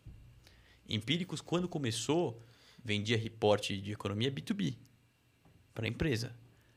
E B2B estava indo, mas não estava indo tanto e tal. E eles começaram a vender B2C e eles descobriram um método de vender que era extremamente eficiente, que era com copy mais agressivo. Copy mais agressivo, você precisa... O seu relatório mais baixo custa R$19,90. Você precisa estar sempre... E compra mid, compra não sei o que lá. Você precisa estar sempre de olho na eficiência do canal. Se você vende para um super mega enterprise, você pode pagar, pô, 5 mil reais num lead, num lead do LinkedIn. Porque tudo bem. Se você quiser dar um Rolex pro cara a hora que o cara fecha, tá tudo bem. Ah, tem um, é, carece de validação, mas a Jaguar manda os vendedores para Aspen esquiar. Porque eles têm assunto com a turma e eles fazem network. É, então você pode se dar ao luxo de um custo de aquisição mais caro porque sua margem e seu ticket permitem. Sim, Quando eu- você está ali no micro, você precisa olhar a eficiência de canal. Não, eu já, eu já, já conheci vendedores no mercado de enterprise que, que o, o, o, o processo de, de. Ali a premiação era levar os vendedores para, sei lá, para Punta Cana, levar para Cancún. Tem empresa que paga é. academia cara, sabe É, aquelas... Leva pro cara. Leva pro cara. Você que é um cara mais forte que eu, Renan, fala uma academia cara aí. Biorritmo. Biorritmo, competition. A empresa paga biorritmo e competition pro cara malhar mais ou menos no mesmo lugar onde os clientes malham e ele puxa um papinho na academia. Já conhece, pô, esse cara é o Renan, ele malha comigo, ele puxa um supino bom tal. Deixa eu escutar o que ele tem pra falar. É isso aí. É um jeito. Sim, sim, é. E- é, tá e- conectado é- no público deles. Acho Porém- que eu... Tem um bilionário que fala isso, né? Se os seus vendedores estão estão dentro de casa, do escritório, tem alguma coisa errada, né? Tem que estar na rua. É, salvo engano. É, tem um dos caras que fala isso, é o cara do da loja integrada, o Alfredo Soares. Eu É, o Thales. Gomes, o pessoal da G4 É. fala bastante disso. É. É, mas eu, o. Pô, me perdi agora. O que, que eu tava falando? Ah, tem uma coisa quando Tá você fala falando de canais. É. Que é, é. Quando a gente entrou nessa era de dados e marketing digital é super mensurável, você entrou numa guerra de atribuição. Quem é que foi o cara que me trouxe esse cliente? Quantos por cento desse cara eu posso falar que veio do Google Ads? Quanto. E assim, quando você tem uma empresa que tem margem muito baixa, tem que ser meio obsessivo, porque você está. É. Mas, é, e aqui opinião pessoal, eu acho que a gente entrou numa nó tão grande que tem coisas que a gente não consegue medir, que ajudam pra caramba, e que a gente tem que medir meio que por proxy. Tipo, grupo de controle versus grupo de ação. É, se você for ali na métrica no duro no duro, nada vai ganhar de performance marketing digital porque tem uma miríade de números muito maior. Tem como medir muito mais rápido. É muito mais fácil de medir. E aí você tem, pô, você tem software agora que está começando que quer medir branding, você tem software que é, mas não é só software, tem empresa grande faz pesquisa, que é um negócio mais custoso, mas traz um pouco mais desse desse feeling e tal. É, às vezes, especialmente quando a gente está falando de estágios mais iniciais, pode ser um cheiro. Você- óbvio, você vai lá no seu pipeline e você vai colocar lá, esse cara eu conversei no evento tal para ver se aquele evento valeu a pena, não vai ser só o número de lead. Mas você consegue ter um ter um, um ângulo um pouco menos agressivo de atribuição, porque tem coisas que você vai fazer que tem impacto, mas você não consegue ver que tem impacto. Vou dar um exemplo recente, tá? A gente esteve no Febraban Tech, agora, que aconteceu em junho. A K-Tech tinha um stand lá, é, tinha uma ativação super legal com uma máquina de garra que pegava os brindes e tal. E aí eu falei, pô, deixa eu fazer um negócio que eu, que eu sempre quis fazer e, e ainda não tinha conseguido. Deixa eu comprar relógio de rua. E aí eu comprei dois relógios de rua. Os dois na frente do Transamérica. Pô, baita trânsito na frente do Transamérica. Todo mundo lá, tá ali na frente. Pô, quem tem que é esse cara? Aí eu tô lá no evento, a moça vê uma moça na fila e falou assim: Olha, cara, eu vi vocês em algum lugar. Ah, em algum lugar. Eu não tinha saído em nenhum lugar. A gente, é- a gente sempre foi mais low profile. Ah, você me viu em algum lugar? É, aqui, por aqui, vocês compraram todos os relógios de rua, né? Eu falei, todos. Compramos todos os relógios de rua. A cidade inteira é nossa agora. Tinha comprado dois. Pô, vai aparecer lá atribuível? Não. Do nosso ticket médio de X, 14% veio de um relógio de rua e 2% da máquina de garra que tinha um brinde legal? Não. Mas você tem ali, pô, você tá ali, você conversa, tem um dado subjetivo e tal, você viu que alguém viu e impactou de alguma maneira aquilo ali. Claro, a, a, a marca que tá te vendendo a mídia vai te dar que teve não sei quantas milhões de impressões, que tal, tal, tal, tal, tal, tal. Pode importar mais, pode importar menos. Pra, óbvio, se você é B2C massivo, importa muito mais. É, mas você tem que ter pelo menos algum cheiro do que está funcionando. Sim, sim. É, é, no fim das contas, é uma, essa é uma equação complexa. É, complexa de fechar, complexa é, e eterna, né? É, como, como você disse, a gente está tá sempre olhando para qual é a melhor forma de ajustar que parafuso você precisa ajustar para trazer mais, mais clientes para dentro, né? É, tem aquele ditado que é metade do meu marketing funciona. Eu só não sei qual metade. É isso aí. Pô, dá para ter uma... Deixa eu ver mais ou menos como é que é. É isso aí, é isso aí. Acho que esse é o, é o, é o define muito bem. E, cara, a gente, a gente viveu um momento, é, e aí, é, voltando um pouquinho para essa questão da, do momento aí que a gente viveu no pós-pandemia, etc., em que a gente estava pagando muito por crescimento. Muito. Sim. Né? Então você tem lá o, as, as, os grandes aportes, os IPOs, muitos IPOs feitos baseados em, em aquisição de cliente menos resultado. Tanto é que a gente agora está vivendo uma fase de. Passou por uma fase de layoffs, uma fase em que cash burn não é mais uma opção, ou seja, queima de caixa. Está passando de uma, por uma fase em que o, todo mundo está olhando para geração de receita, geração de resultado, etc. É, o, o, eu, eu entendo que, que reunir um grupo enorme de pessoas em torno da tua ideia tem um puta de um valor dado a imensa complexidade que, inclusive, a gente está discutindo agora, que é a de trazer gente para dentro. Agora, trazer gente para dentro de modo que você consiga fazer com que as pessoas deem dinheiro, né? É, e a gente sempre falou aqui sobre uma engrenagem, as duas engrenagens, né? Que é uma do crescimento, outra do resultado, né? E que uma hora você precisa fazer com que as duas encaixem, né? É, como é que você enxerga que essa dinâmica que, que a gente vi, vinha vivendo de pagar por crescimento, né? Pega aí o Nubank, agora está gerando, tá gerando resultado, né? É, mas até pouco tempo não gerava. Você pega o próprio PicPay, uma base de quase 100 milhões de clientes, né? Que agora está buscando uma fusão ali com, com o, o original que já era da própria JBS, tentou um IPO frustrado no ano passado, não né, um IPO frustrado, recebeu mais um aporte da própria JBS. Como é que você, você vê é, esses aportes milionários, bilionários às vezes, é, em bases gigantescas ou baseados na, nessa massa de clientes gigante? Legal. É, eu, assim, colocando um grão de sal na, na discussão, é, a gente viveu um momento extremamente atípico globalmente, né? Pandemia, a gente não sabe viver em pandemia. A última pandemia que teve foi, sei lá. Putz, não, eu de fato não sei, 1800 qualquer coisa, a, a peste negra, qualquer coisa é, assim, muito, que... 200 anos. Então, assim, a gente viu um momento pandêmico onde, óbvio, toda a parte sanitária da coisa é uma coisa, mas a parte de negócios também abalou brutalmente. É, como você contrata, como você demite, o que, que você faz com o seu negócio. Teve negócio que a gente viu de perto, faturava sete dígitos mês vai para zero, o que, que você faz com o seu negócio? E teve negócio que foi absolutamente contracíclico e startup, por ser de tecnologia, é, muitas vezes tem essa tendência porque ela escala um pouco melhor, que viu na pandemia começou a estourar, começou a vir muito cliente, começou a falar assim, nossa, existe uma demanda aqui, por, o Zoom é um grande exemplo para ser... E aliás Sim, foi genial, né? Pouca, o Zoom, pouca o Zoom... gente usava, de repente todo mundo teve que usar, o cara tinha o melhor produto ali e cresceu um monte. É, foi, foi, foi super capaz de se adaptar, Exato. De Tem colocar, feito rede também, de né? colocar features novas, Exato, evoluir Exato. pra caramba. Então surfou um crescimento. Agora, soube, no, nos últimos semestres apanhou um pouquinho, mas é teve uma escala contra cíclica. Quem não né? apanhou, né? Pois é. é. é. E tem um outro fenômeno que é o dinheiro estava muito barato no mercado. Tanto dinheiro macro, então taxa de juros no Brasil baixa, taxa de juros nos Estados Unidos baixa, global, né? E aí você tem.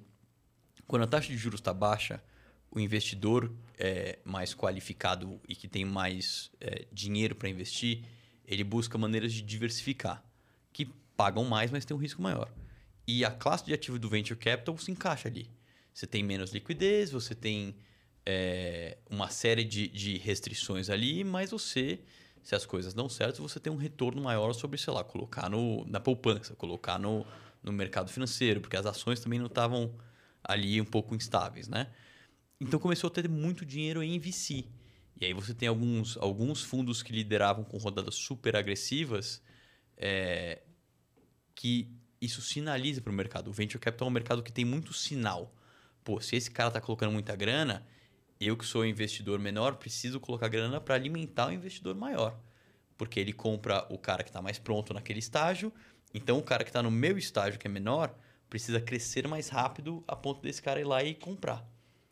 E aí a janela de, de liquidez, então a gente está falando é, M&A, fusão e aquisição e IPO, Aconteceu também muito. estava muito favorável. Então a gente teve 2021, 20. Eu participei de, eu participei de três, cara. É, a gente teve o- Durante a dúzia- pandemia, eu participei de três. é, a gente teve Eu participei de meia três. dúzia, uma dúzia de empresa tech que abriu capital. E isso sinaliza para o mercado. Fala assim, opa, cenário tech tá bombando aqui, deixa eu, deixa eu colocar mais dinheiro que a coisa tá vingando. É, só que aí o dinheiro começa a ficar mais caro, o dinheiro começa a ficar mais caro, o investidor lá fora começa... É um efeito cascata, né? Começa a ficar um pouco mais é, é, preocupado. Você aqui, aqui também achou que estava crescendo um monte, como estava crescendo um monte, e de repente sua curva de crescimento dá uma, dá uma bambeada, dá uma parada. É, e aí você tem aquela conjuntura de fatores que é tem menos gente colocando dinheiro, a sua margem está menor, você está queimando mais porque você contratou muito prevendo um crescimento acelerado. Então você aumentou o seu custo fixo. E esse crescimento acelerado não veio na mesma medida que você queria. E aí você fala assim, nossa, agora eu tenho 150 pessoas e abri mais três linhas de produto quando minha receita não estava tão grande, porque eu tinha captado num valuation de 20 vezes receita e estava engatilhado aqui para captar daqui a um ano e meio a também esse múltiplo um pouco mais. É, e aí o cara da sua próxima captação fala assim: não, não, não vai captar dinheiro comigo. Agora, para você captar dinheiro comigo nesse valor que você quer, você precisa estar faturando ou 10 vezes mais, ou eu vou colocar muito menos grana, ou num valuation menor e tal. E aí os caras falam: hum, peraí. Então, eu não, se eu crescer tanto assim, não é tão bom em termos de valuation, porque eu estou queimando caixa e talvez eu não sobreviva esse tempo tão longo assim. Então, deixa eu voltar para eficiência. E aí, a hora que você vê layoff, claro, teve muita empresa que estava ruim e teve muita empresa que, que, de novo, é um jogo de sinalização, né? É, você precisa dar um sinal pro mercado. Você dá um sinal para o mercado e É. fala assim: opa, tá todo mundo buscando eficiência aqui, o que, que eu posso fazer para cortar? E aí você vai cortar é, produtos que não estão mais ligados à core, você vai cortar. Então a área de inovação sofre muito com isso, é, é, às vezes, em empresas menos maduras, que é assim: o que, que eu preciso cortar? Corta os caras que não estão dando dinheiro agora. É accountability. É, exato. E, e, A gente pô, fala muito sobre isso, né? por Nós vezes, falamos bastante sobre isso. né? por vezes você precisa fazer isso para fazer o negócio sobreviver e por vezes, enfim, a, a decisão se mostra acertada ou errada depois. Mas acontece, né? Você vai cortar gente de produto acessório, você vai cortar funções que num mercado mais líquido elas são ótimas, mas, num mercado mais retraído você vê que, putz, dá para cortar. Então, você vê dentro de produto, por exemplo, é, teve muitos produtos que a linha inteira foi descontinuada. Você teve muitas áreas que sofreram, sei lá, agilista.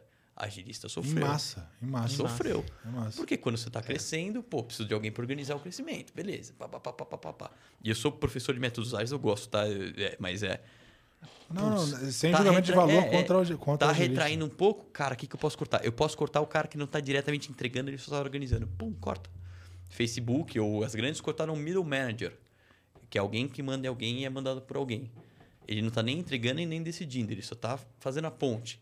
Hum, peraí, isso aqui é um sinal. Então você tem essa, esse movimento, e aí quando o VC tem menos dinheiro, ou tá todo mundo com medo, porque ninguém sabia o preço das coisas. Que o momento essa, essa água que é, tava tão maluco o mercado que ela custava mil reais, e agora ela não custa dois. E ninguém queria marcar o preço. Ninguém fala- queria falar assim, ó, essa garrafa de água aqui, ela custa na verdade 7,50 porque ela tem 750 ml e o preço é proporcional à quantidade de ml. Ninguém queria E tem mais um aspecto aí que quando você fala de uma é, inflação alta, por exemplo, uma renda fixa ela traz um bom retorno. Exato, e aí você também exato. segura. né? Pô, então, assim, se as coisas dão muito certo, pelo menos da última vez que eu chequei no Venture Capital, se as coisas dão muito certo, você faz 40% ao ano. Muito certo, mas é muito outliers. Quem faz isso é o Sequoia. Se as coisas dão certo, você vai fazer 25, 30 vezes, porque. Ah, não, porque você teve o Nubank que deu um milhão de vezes o valor investido. Legal. Mas você teve o é, monte de empresa daquele fundo que morreu, deu zero. Então, a, a pirâmide de venture capital, e de novo, não é pirâmide financeira, é só pirâmide de retorno. É, É, tem um ela é- né? Tem um cara que vai dar 100 vezes o valor investido, é, tem 10 caras que 5% que vai dar de, de 20 a 50 vezes. É, eu tô sendo impreciso nos números porque eu não Sim, lembro sim, exatamente, é. tá? Aí vai ter metade que vai morrer ou vender por uma vez. Então você precisa que esses outliers paguem o fundo. Uhum. Essa é a lógica de investidor. Eu preciso investir numa empresa que tem potencial de pagar todo o fundo. É isso aí. E aí, quando você tem um fundo de 200 milhões, é uma coisa. E quando tava- você tem um fundo tava- de 2 bi, é outra coisa. E tava acontecendo um mau costume, né? Eu tava até comentando. Eu tava, eu tava batendo um papo com um, conhecido esses dias, né? Ele tava falando que ele, ele é investidor de um, um, um fundo. Um fundo relacionado a um VC. E ele falou que um M&A, né, uma venda, pagou todo, toda a carteira. Exato. Porque assim, isso estava acontecendo pra caramba, né? Uma venda pagou toda a carteira. Agora, o que, o que vier é lucro, né? Exato. Então, isso, isso é um mau costume, porque isso não é a, não é a lógica da, da distribuição da coisa, porque ela nem foi construída para isso. né? É, é por isso que a, que a lógica de investidor VC é um jogo de números, é matemática. Você precisa investir no número X de empresas para ter um retorno que vai te trazer, na média daquele veículo de investimento, tantos por cento. E aí esse retorno, pô, às vezes é de 20 vezes. Às vezes, pô, se o retorno é de 20 vezes e a renda fixa tá 14, zero risco, total liquidez, Porra. pô, Faz sentido. pera aí. É. Eu, quer dizer que daqui a sete anos, no mínimo, eu vou recuperar é, 20% ao ano, se as coisas derem certo, porque tem um monte de empresa que pode falir, tem fundo que não retorna nada, porque é alto risco. Ou eu posso botar aqui no meu CDB do Banco XPTO, é, ou do, Tenho do- garantido, do qualquer coisa, que eu aperto três botões e o negócio tá na minha conta. É, é, fica uma decisão mais, mais é, é, difícil para o mercado de VC. Então você vai só para os caras que acreditam mesmo. Ou para uma tese de investimento um pouco diferente, menos só crescimento, mais fundamentalista. Porque aí quando você começa a marcar o preço, você começa a marcar o preço e você começa a olhar com mais cuidado para aquele item. É que nem quando você vai comprar um copo ou um carro. Você vai comprar um copo, o que, que você quer? Tá furado? Não. É de quê? Acrílico ou vidro? Beleza. É bonito? É, parece bonito. Você vai comprar um carro, você vai ver até que cor é dentro do porta-luva, se ele tem tubo, se não tem tubo, se tem quantos cilindros. Como... é. então você vai fazer uma, um outro tipo de diligência naquele negócio. E aí a análise até desse, desse setor começou a ser um pouco mais, abre aspas aqui, fundamentalista. Começou a olhar mais número, começou a olhar mais margem, começou a olhar mais outros itens eh, mais relacionados a, a bottom line do que a só top line e potencial de crescimento. Mas claro, você olha os dois, né? Sim. É, acho que tem um ponto importante também, que é bem, que eu acho bem interessante, que é a visão da chaminé, né? Que o pessoal fala de venture capital, que é quando você libera a fumaça que está ali dentro, né?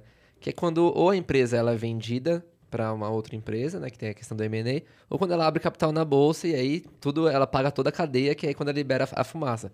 Então ela fica ali recebendo lenha, no caso, dinheiro, e aí quando você libera a fumaça, paga toda a cadeia ali, né? Que, é, Exato. que eu acho que é a crença de todo, de todo VC, né? Cara, você tá colocando dinheiro numa crença futura de que isso um dia vai liberar fumaça, né? Nessa analogia, né? E aí eu acho que essa questão, Zé, que você trouxe da, do resultado e crescimento é justamente isso. Cara, acho que antigamente tinha essa, essa bastante essa, essa visão, né? Cara, crescimento, juntar muitas pessoas em torno de uma ideia, em torno de uma coisa, tem muito valor porque você mudou um fator ali. Cara, um milhão de pessoas ali você é, lucra um real, é um milhão de lucro do dia pra noite, né? Então acho que tem esse fator, essa crença. Só que eu acho que essa visão que você também trouxe, né, Felipe, de, de ser muito mais fundamentalista, eu acho que isso é a tendência, né? É, justamente pelo esse momento de capital mais fácil ter acabado, né? E ter esse aprendizado também. Eu acho que a, a tendência é justamente ter essas duas visões, né? Pô, aliar crescimento, mas também ter um, uma visão de lucro, nem que seja hipóteses ali para ir validando ao mesmo tempo, né? É, eu vejo que a gente atingiu uma maior maturidade em relação a como executar, como tocar tudo isso. Se nós pegássemos há alguns anos atrás, existiam muitas apostas em investimentos grandes, inclusive em PPT. É, isso aconteceu bastante. Hoje eu, eu não vejo mais isso acontecendo, assim, de ter um investimento alto, por exemplo, só na sua ideia, só no que está ali é, num pitch deck de 10 minutos, sabe? Então, é, é, sobre, de fato, isso, né? Você tem uma questão do crescimento, mas tem também agora, dependendo do que é o produto, do que são as circunstâncias econômicas, é, do, do quanto eu preciso rodar de combustível, o quanto que eu preciso de combustível para chegar no próximo estágio. Então, aí vem esses ajustes que você estava citando, como por exemplo algumas posições que elas trazem um resultado mais no longo prazo, porque você tem é uma camada mais organizacional, alguma camada que traz traz menos impacto no próximo dia. Então você tem você acaba fazendo ajustes ali de rota para poder manter a, a sua longevidade a gente falou bastante também, até no primeiro episódio desse, dessa temporada, Zé, sobre esticar o dinheiro. É, também é algo que vem acontecendo nessas empresas que vêm recebendo investimento. Ela sabe que para ela passar para um próximo estágio, seja de uma série A para uma série B, ela antigamente recebia, sei lá, 50 milhões e sabe-se que não está mais dando toda essa grana. Então, cara, o que eu tenho que fazer aqui? Eu tenho que esticar e essa grana. Como tem mais diligência e mais medo, o investidor demora mais para colocar. Então você tinha caixa para 24 meses porque você achou que ia dar para captação, só que em vez de demorar seis meses num round, ele está demorando um ano, nove, doze. E eu falei assim, cara, não consigo sobreviver com esse caixa, eu preciso esticar o caixa. E aí você vai buscar eficiência, você pode, você, assim, tentar análise fazer receita de alguma é, forma. Análise pessoal, eu eliminar acho que... Diminuir, diminuir ou eliminar a queima. É, eliminar a queima. É. E aí você fala, pô, layoff. Layoff deveria ser é, a última opção. para mim, tá? Claro, você tem empresa que cresce desenfreado e incha, e ela fica. Você não tem o que fazer. Mas é, se você tem uma coisa mais core assim, porque quando você faz layoff, é, você começa a dar sinais que a coisa não tá tão bonita, tanto ao mercado quanto para dentro de casa. Então, assim, você vai fazer layoff, faz um. E carne, beleza. É, mas dá, dá a impressão, eu tenho a impressão um, de que é um. Outro, aí outro, eu, eu tenho a impressão de que vira um, de que vira é. uma, um padrão, sabe? É, um, um, fez, o outro acaba tendo que é, seguir é, uma linha. É. E aí eu preciso sinalizar, preciso me posicionar. E é quase um posicionamento. Você vai pro, pro, lá pro, pro relatório de demonstração para os investidores e você precisa se posicionar. É a pergunta que os caras vão fazer. É, e aí, quando é que vão fazer o é, Você viu, sei lá quem fez, os caras melhoraram o cachê é... aí.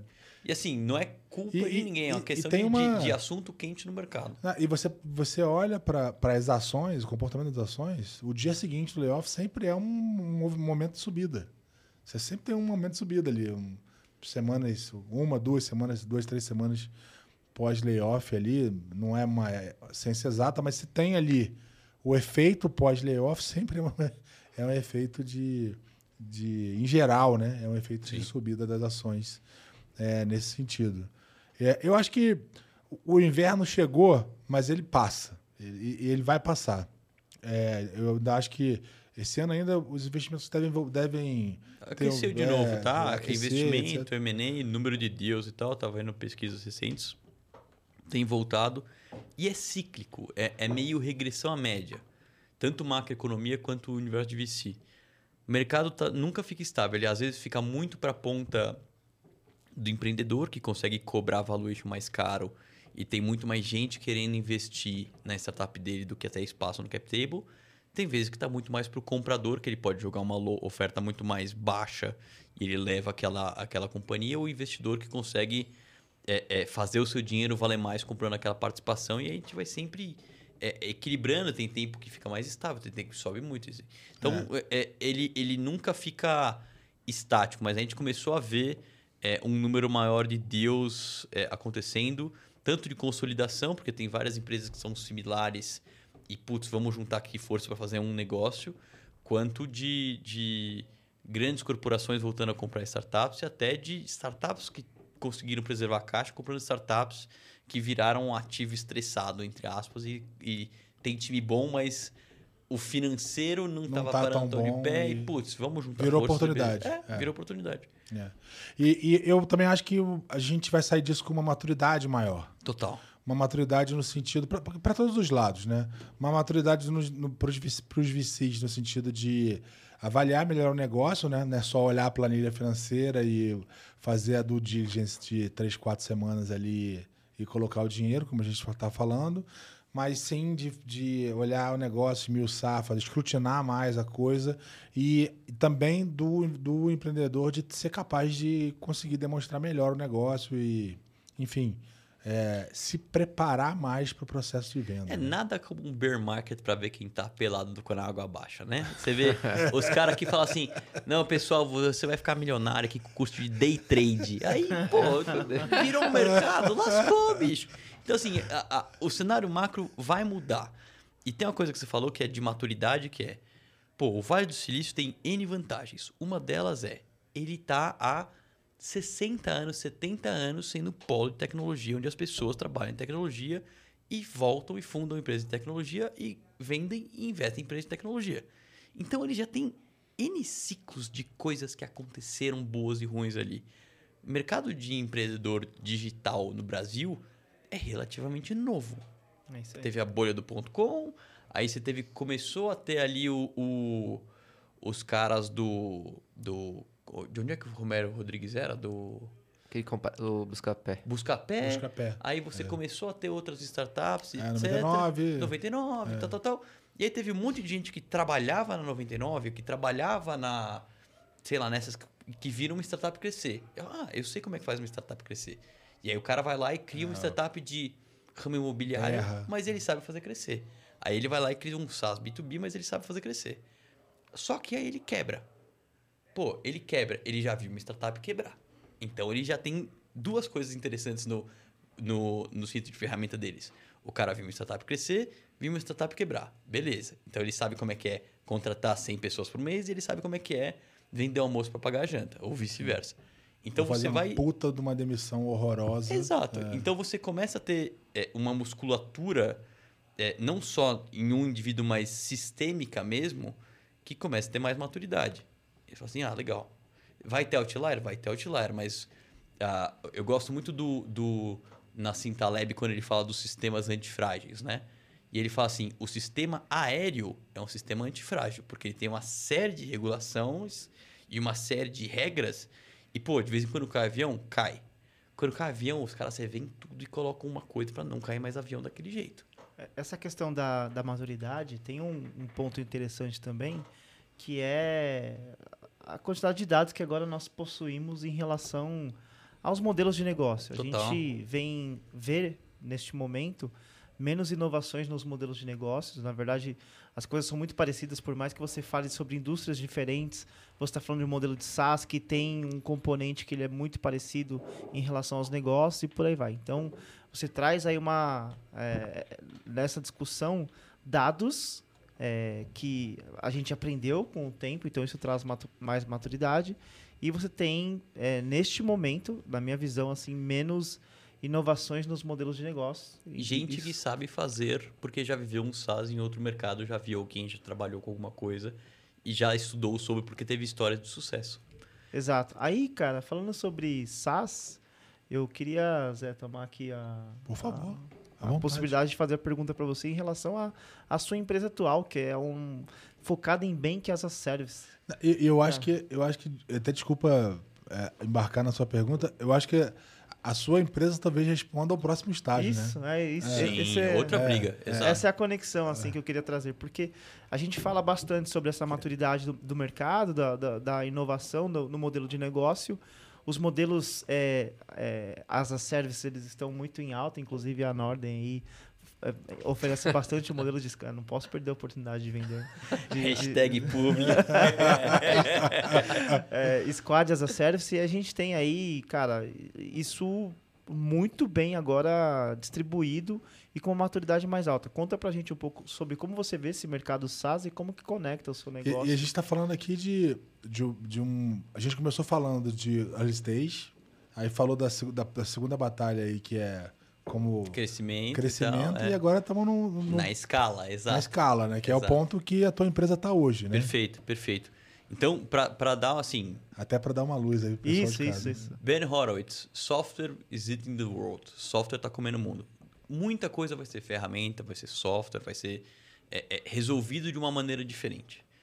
É, provavelmente muito mais fácil. Então, você tem desde o softwarezinho de contabilidade que substitui Excel e faz N coisas melhor, até é, sistemas gigantes, enterprise, etc. No caso da QI, a gente tem uma parte de, de SaaS, etc., especialmente para antifraude onboarding, mas tem muita coisa de infraestrutura. Então não é que ele é lindinho, é uma API que se conecta. Então tem o banco white label que você, vai, quer- você quer colocar o Zé Bank, vai ficar lindinho, o seu nome, o verdinho do produto piloto, bonitinho, vai ter todas as funções de banco. banco, o produto piloto resolveu, Produto resolveu piloto- se tornar um banco. Ca- Vou é- lá, Banco contrata para você. outras, pra outros podcasts e tudo mais. Exato, exato. Cara, eu vi a notícia hoje que a torcida independente organizada do São Paulo lançou um banco, então tá valendo tudo. É verdade, é verdade. É sério? ver- sério. É... Então vai ser o banco do produto piloto agora. Exato. Você quer lançar um banco, você quer reduzir seu time to market porque você quer validar a proposta de que o produto piloto consegue ter um banco, eu te entrego um banco white label com TED, Doc, Pix, tudo que o banco faz em um dia na store do Google e em cinco na store da Apple porque o Steve Jobs era mais chato com a aprovação de aplicativo. Simples assim. Beleza. Ah, não, mas eu quero criar a minha experiência, eu quero embedar no, na- no meu universo, etc., como fez agora a, a Singenta. Pô, eu te entrego a API, você faz o, front com o seu cliente, o cliente é teu, mas tudo por trás sou, sou eu. Então eu sou o cano por onde passa o dinheiro, porque tem a licença é, é, do Banco Central, que é algo super difícil, super complexo de fazer de uma, de uma SCD, que é a Sociedade de Crédito Direto. É, ou, sei lá, uma. uma é, aquelas startups de crédito estudantil, sabe? Que você financia a faculdade. É uma operação de crédito aquilo. Só que para você tirar essas licenças e para você emitir crédito, é, é um mercado super fragmentado, super complexo. Tem muita gente. O que você quer é, você tem um fundo que vai ter ali a parte que vai comprar o crédito, vai ceder o crédito, e você tem a faculdade e o aluno. Só que tem um monte de, de setas e pontas e conexões que você precisa fazer. Por exemplo, se você vai dar o crédito para o aluno pagar a faculdade na conta do aluno, por exemplo, Renan, você acha que vai pagar a faculdade? Vai sair comprando cerveja por aí, você vai perder seu dinheiro do crédito e não vai ter jeito. Esse não, é você tem que colocar Não, não. numa conta nada. específica para a, aquele uso de pagar a faculdade. Você quer fazer em alto volume aquele negócio, você precisa de um sistema que suporte alto volume. O carnaval agora a gente fez 77 milhões de operações de crédito. A galera queria, queria comprar estoque, queria comprar estoque. Só que se você for no mercado tradicional, há alguns anos atrás, para você comprar crédito, você precisava de motoboy, ir lá, coletar assinatura, levar, registrar, levar, fazer não sei o que lá. Então era um mercado muito ineficiente, demorava. E agora você aperta dois botões e eu te dou crédito 24 por 7. Eu, não, eu consigo fazer. A, a- eu sou a A infraestrutura para. É, eu sou a infraestrutura para isso. Então, e aí, quando você está num, num ambiente de escala, você, a briga começa a ser outra.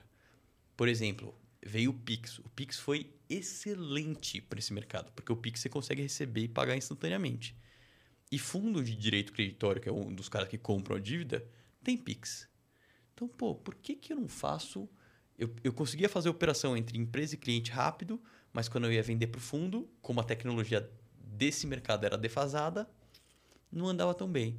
Por que, que eu não consigo fazer o fundo vir- virar 24 por 7? Então a gente criou uma outra unidade de negócio que é a DTVM, que faz a custódia de fundos. Por quê? Porque como eu já tenho toda a cadeia, faz sentido para o fundo ficar comigo. Legal. Ou a gente, é, toda vez que a gente ia ceder crédito, você precisa ver se o Zé paga as contas dele. Ver se ele não está dando golpe na praça. Ver se ele não está devendo milhões de reais para a dona Leila da Crefisa comprar jogador do Palmeiras. Beleza. Pô, você precisa de análise de crédito. Claro. Todo mundo precisa de análise de crédito? Legal, eu vou ter um produto de análise de crédito. E aí você vai construindo sistemicamente na cadeia é, é, uma série de novas, tanto novas é, barreiras de entrada e, e de defensibility para o teu produto, quanto formas de você expandir o seu mercado. Porque todo o mercado é finito, naquele número de clientes ou naquele volume de transações, e ou você estica com novas ofertas para o mesmo cliente. Então, banking as a service para quem opera crédito faz sentido porque você precisa de conta. É, é mais ou menos o mesmo cliente. Pô, ou você estica para outros pontos da cadeia, outros clientes, mas que estão próximos. Aí, pô, você tem a DTVM, você tem o antifraude, você tem é, outros tipos de, de oferta. É uma expansão lateral. É uma expansão ali. lateral, exato. E aí você pode é, expandir comprando uma empresa, como a gente fez com a Zaig, ou criando um produto do zero, como a gente fez com a DTVM. Mas a, a sua. Assim, vai ser sempre uma briga contra o relógio de você crescer mais saudável, com, com economics saudáveis, em menos tempo, porque é, é a corrida que todo mundo escolhe jogar quando você trabalha desse jeito. Claro, tem empresas lá fora que são mais é, relax, tipo um Basecamp da vida, ou um SEO, ou não é o SEO Moz, é o Spark Toro também, que é um pouco mais, pô, eu tô construindo um software, mas eu tô indo devagar. Mas geralmente o jogo é como é que eu consigo crescer, e no nosso caso, como é que eu consigo crescer margem, porque é um, é um business formatado dessa maneira e é a cultura dos sócios não fazer é, é, crescimento a todo, a todo custo e sim crescer saudável mas servindo bem o cliente e a, otimizando pontos da cadeia. Então você vai ter um, um, um, tipo de briga diferente com canais, um tipo de briga diferente em produto, porque você começa a ficar maior, a exigência começa a ficar maior sobre você. Você quer pegar mais clientes, você quer fazer mais rápido, você quer é, colocar. A gente não tinha, por exemplo, o banco front-end, né? o white label front-end, até o ano passado. E quando você integra o, o, só a infraestrutura, tem que vir alguém do cliente, pegar suas APIs e construir o front-end em cima. Uhum. Pô, que que, que acontece quando você tem toda a infraestrutura excelente, mas demora para ir para o mercado?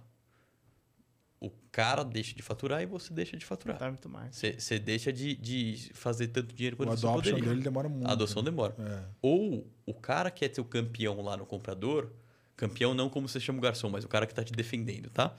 É, ele não consegue vender para a diretoria porque aquele projeto que ele quer fazer de bancarização vai demorar muito e vai ser caro porque você vai precisar de time de desenvolvimento. E você, até você provar na pedra, você não tem nenhuma certeza de que aquele teu é, produto piloto bank vai ser 100% funcional e vai bombar.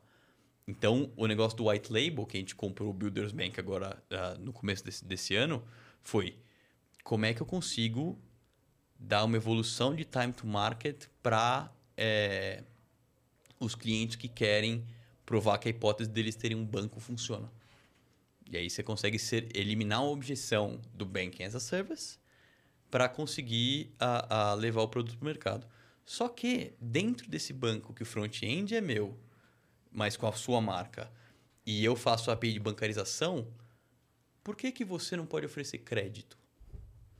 Por que, que você não pode oferecer câmbio, por exemplo, que é um dos objetivos que eu Está dentro do ecossistema, né? Está dentro do ecossistema. E aí, se pro, pro Renan, que é teu cliente, ele quer ter uma conta internacional, você quer oferecer uma conta internacional, logo alguém precisa te prover infraestrutura para uma conta internacional. E aí você vai é, alimentando todo esse toda essa cadeia. Então a exigência do cliente vai aumentando, seu, sua gama de clientes ou vai lateralizando porque você pega mais gente da cadeia ou você vai vendendo mais para o mesmo cliente e assim por diante. Então você vê, por exemplo, é, sei lá, o Culture Rocks, é, software de, de RH e de avaliação, foi vendido ano passado, salvo engano, para o All EdTech. Assim, pô, o que, que um EdTech está fazendo comprando um software de RH que nada a ver? Assim, não, não, não, não. Olha a tese. Eles vendem curso corporativo B2B. Curso faz parte do plano de desenvolvimento dos colaboradores. E grandes empresas compram para isso. Plano de desenvolvimento de colaboradores você faz por meio de avaliação de desempenho. E se a gente compra essa ferramenta de avaliação de desempenho, que faz muitas outras coisas, e a gente já tem a cadeia eu avalio, eu recomendo curso, eu vendo curso. Eu coloco no PDI. Tcharam! Tá tudo aí. Já pegou a cadeia. é, de novo, eu tô é, especulando a tese, eu não sei o lá dentro, mas faz muito sentido. Você cresceu lateralmente. Ou você viu, por exemplo, alguns anos atrás o Nubank comprou uma corretora. Eu esqueci o nome da corretora. Ele não comprou, ele fez uma conexão com a Chubb. né? A Chubb vende o seguro. Ah, de seguro. É, não. é, mas comprou foi a Easy Invest. Isso, Easy ah, Invest, Easy Invest, corretora de perdão, perdão, confundi. Então, beleza, ele conectou com uma, com uma corretora de, de seguros para oferecer seguro. O que, que ele está fazendo? Testando se seguro vale a pena vender. É Depois ele pode ou criar o seguro próprio ou é, ampliar a parceria com a Tia porque ele vê que seguro é um business muito difícil de operar, ele não quer operar, ele só quer vender.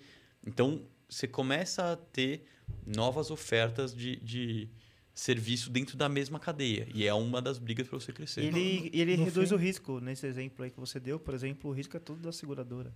Exato. Exato. No fim, você tá sempre buscando, assim, é aquela coisa, né? O, a briga é sempre pro, refor, reforçar a estratégia de crescimento, né? Sem dúvida. Porque no Crescimento, fim, é como eu cresço mais, é- como eu cresço mais, como eu cresço mais. Como eu né? cresço mais, como, como eu aumento minha margem. Às vezes você está querendo, você compra uma startup para aumentar o múltiplo de receita que você tem.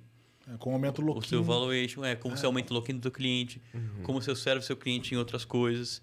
Então você tem várias, vários ângulos que você pode abordar uma estratégia de escala.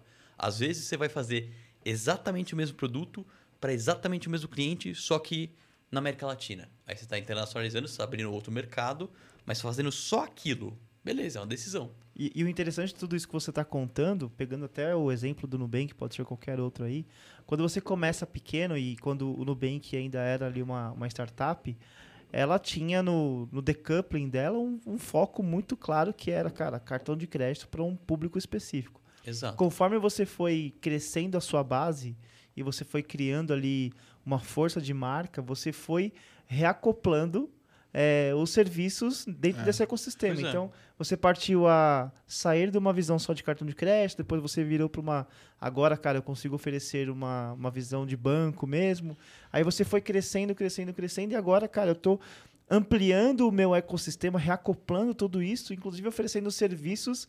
O Renan já até falou bastante sobre isso, que agora, cara, o mercado não é mais sobre se você é uma, uma empresa focada e específica só em, por exemplo, oferecer crédito. Cara, você tem que oferecer, crédito e oferecer também uma boa, um bom relacionamento. Porque no final do dia você está buscando um lugar ao sol, não só tendo um bom serviço, um bom produto. Você tem que saber também executar o relacionamento com o cliente. né? É, Exato. Você estava falando outro dia sobre universidades virando bancos, por exemplo. Sim. Faz sentido. É, Tem dinheiro aspectos. ali, o cara tem o cliente, então funciona. É, e gente- tem um monte de gente que está começando, tá começando na, na vida, digamos assim, Bancarizado. bancarizada, que de fato às vezes precisa de um, de um suporte, de um, de um auxílio ou de um financiamento estudantil. Então já é um início disso. E, e banco, é. que agora mudou um pouco, mas você tinha muito louquinho. Eu lembro que quando eu estudei na faculdade, a minha conta da facu do, do banco Banco Real. A da faculdade é a mesma conta que eu tenho até hoje. É verdade. já foi conta salário, já foi conta é, da faculdade, já foi conta tarifada, já teve não sei o que lá. Mas, é, cara, é a mesma agência, mesmo número. Façam Pix, aliás, valeu. É, porque ele tem o login. Agora, com o banco digital, isso ficou mais. A barreira de, de saída e de adoção ficou bem menor. Sem então, então tem, um mais. número, acho que tem mais para cada troca. brasileiro tem, sei lá, Quatro Tem- ou cinco contas. quatro, cinco contas, né? É. Pois é. O pessoal fala até de principalidade agora, né? né? De número de contas, né? Cara, o que você tava comentando, né, sobre isso de expansão, eu vejo muito, quem fala muito sobre isso também é o pessoal das telas, né?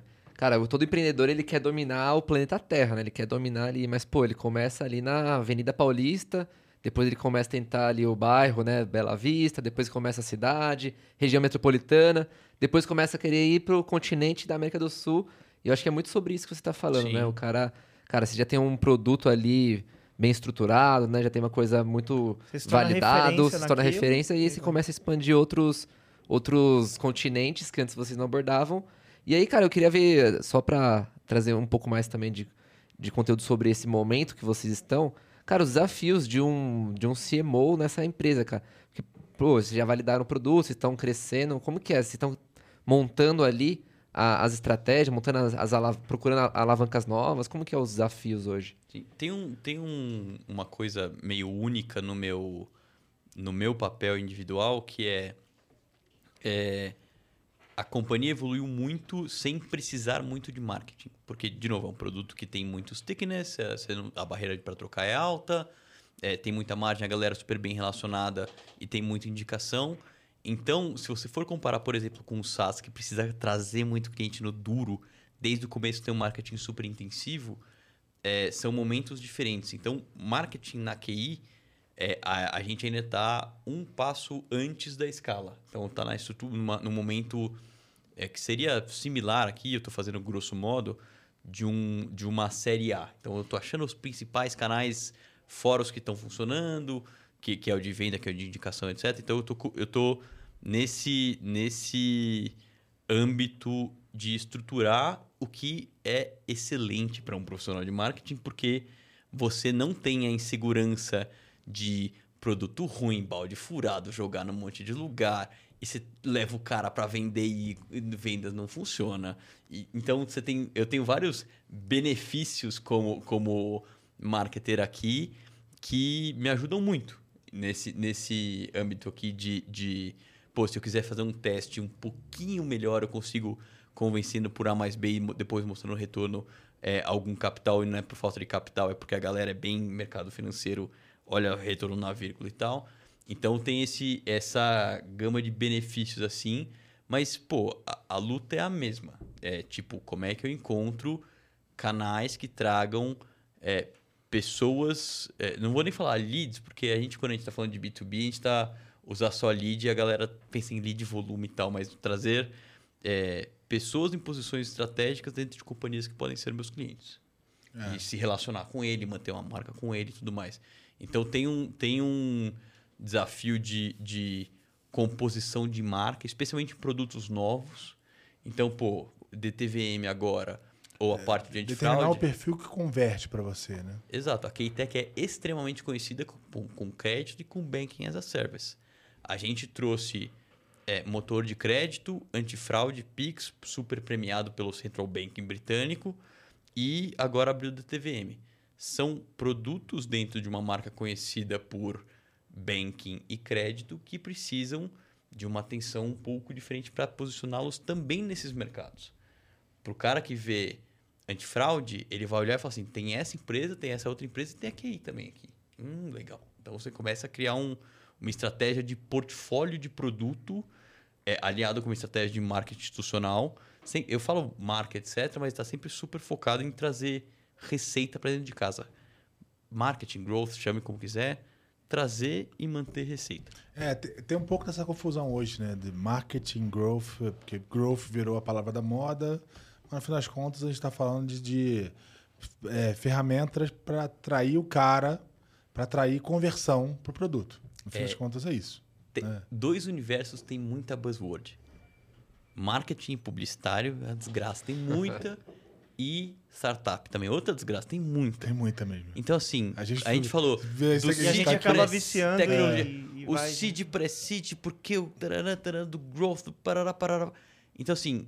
Os founders. Qual que é a... a se você for fazer uma análise fundamentalista, tá? É tipo regressão aos primeiros princípios você precisa fazer alguma coisa para mostrar o seu produto para o mercado e para trazer as pessoas que querem comprar o seu produto para dentro de casa. Então, to market, marketing por raiz. É... Beleza. Você pode fazer isso do jeito Don Draper, Mad Men, tive uma ideia criativa, funcionou por 50 anos, beleza. Você pode fazer isso de um jeito mais científico usando aprendizados de outras áreas, tipo produto, tipo tecnologia, tipo etc, para tentar trazer mais ciência e você ser mais efetivo com dinheiro. Cara, esse movimento está acontecendo no marketing, está acontecendo nos negócios, está acontecendo na NBA, que o cara sabe quantos pontos por turnover você tem num, em 48 minutos e de onde você arremessa. É. Então, assim, você tem, um, você tem uma disponibilidade de dados maior e você tem que usar a seu favor mesmo. É, e aí, quando você fala de growth, está falando de fazer mais com menos, isso a gente já tinha visto com métodos ágeis da, do toyotismo, beleza. está falando de ciclos rápidos de aprendizado, isso a gente viu no Lean Startup, beleza. Você está falando de marketing científico, legal, está trazendo uma abordagem que está trazendo, é, é, que tá todo mundo começando a olhar por tendência para cá. E você está falando de uso racional de recursos, o que todo mundo deveria fazer. E, e marketing, por algum momento de glamour ou mais cerimonial, começou a só gastar dinheiro por gastar.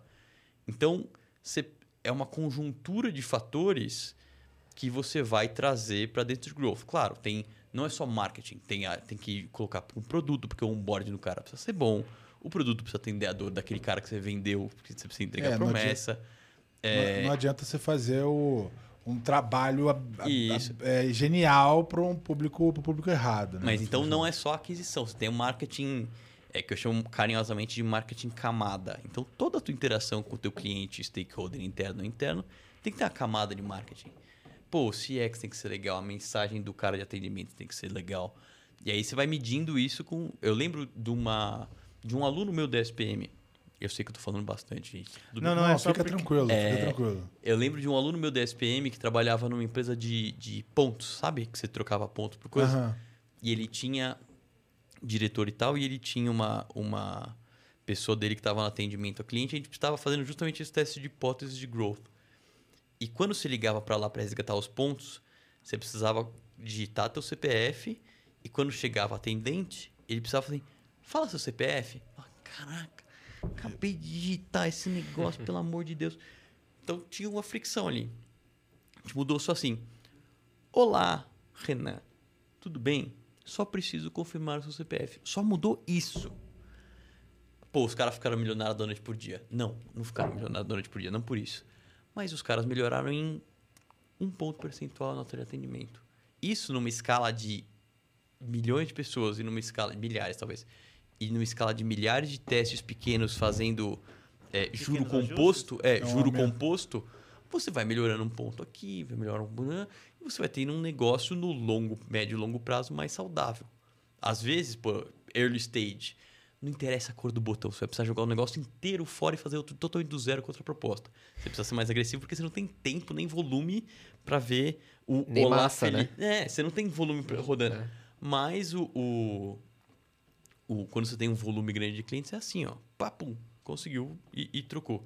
Então, quando você fala de growth e etc e tal, tem óbvio, os caras que são feras no método, e eu vejo todos os métodos. O meu, hobby é ficar vendo o método que as pessoas criam as coisas. Só que no duro, na prática, você precisa se inspirar e não ficar, cara, vomitando regra que É é, menos, assim, é é menos sobre usar uma assado. Bíblia e mais É. sobre usar o cinto de ferramentas ali. E, e para produto é. É. a mesma coisa. Você tem lá o Double Diamond e o Design Thinking e eu não sei o que lá. Cara, tinha um empreendedor, early stage. Eu assim, eu só precisava de uma tela de login. Eu tive três semanas de workshop e de Double Diamond e de sei lá o que. Eu precisava de uma tela de login. Cara, uma tela de login, você não precisa de muita coisa diferente. Usuário, senha, como é que faz, como é que não faz, rápido, É verdade. Bom demais. Felipe, cara, a gente tá aqui há mais de duas horas. O Vitão tá quase colocando a gente pra fora da sala. o papo tá maravilhoso. É, eu queria fazer aqui, antes de começar a rodada aqui das considerações finais, eu queria fazer uma última pergunta pra você. Não deixar de fazer essa pergunta, que eu acho que ela vai ser do caralho. Eu queria muito ouvir isso de você. E, Vitão, dá uma seguradinha aí que É. merece. Qual que você acha que é o, o erro miserável que um, que um empreendedor ou que um, alguém que cuida de, do processo de crescimento, growth ou marketing, como a gente quiser batizar, pode cometer durante um processo que está entre essas fases aí do world stage, identificação de canais e escala? É, tem o erro na ida e tem na volta, tá? O na ida é se apaixonar por uma ideia e pegar dados que, na verdade, validam a sua ideia quando poderia ter validado o contrário. É viés de confirmação, basicamente.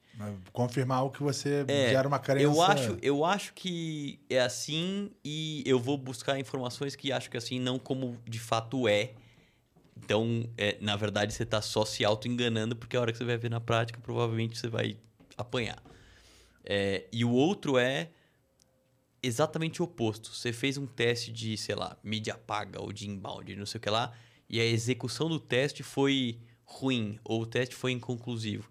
Aí você já fala, pô, esse negócio não funciona, nunca mais vou fazer. Fala, Pô, mas Tem como que assim? ajustar. Que, que ajustar. que evidência que você tem que esse negócio dá certo que dá errado?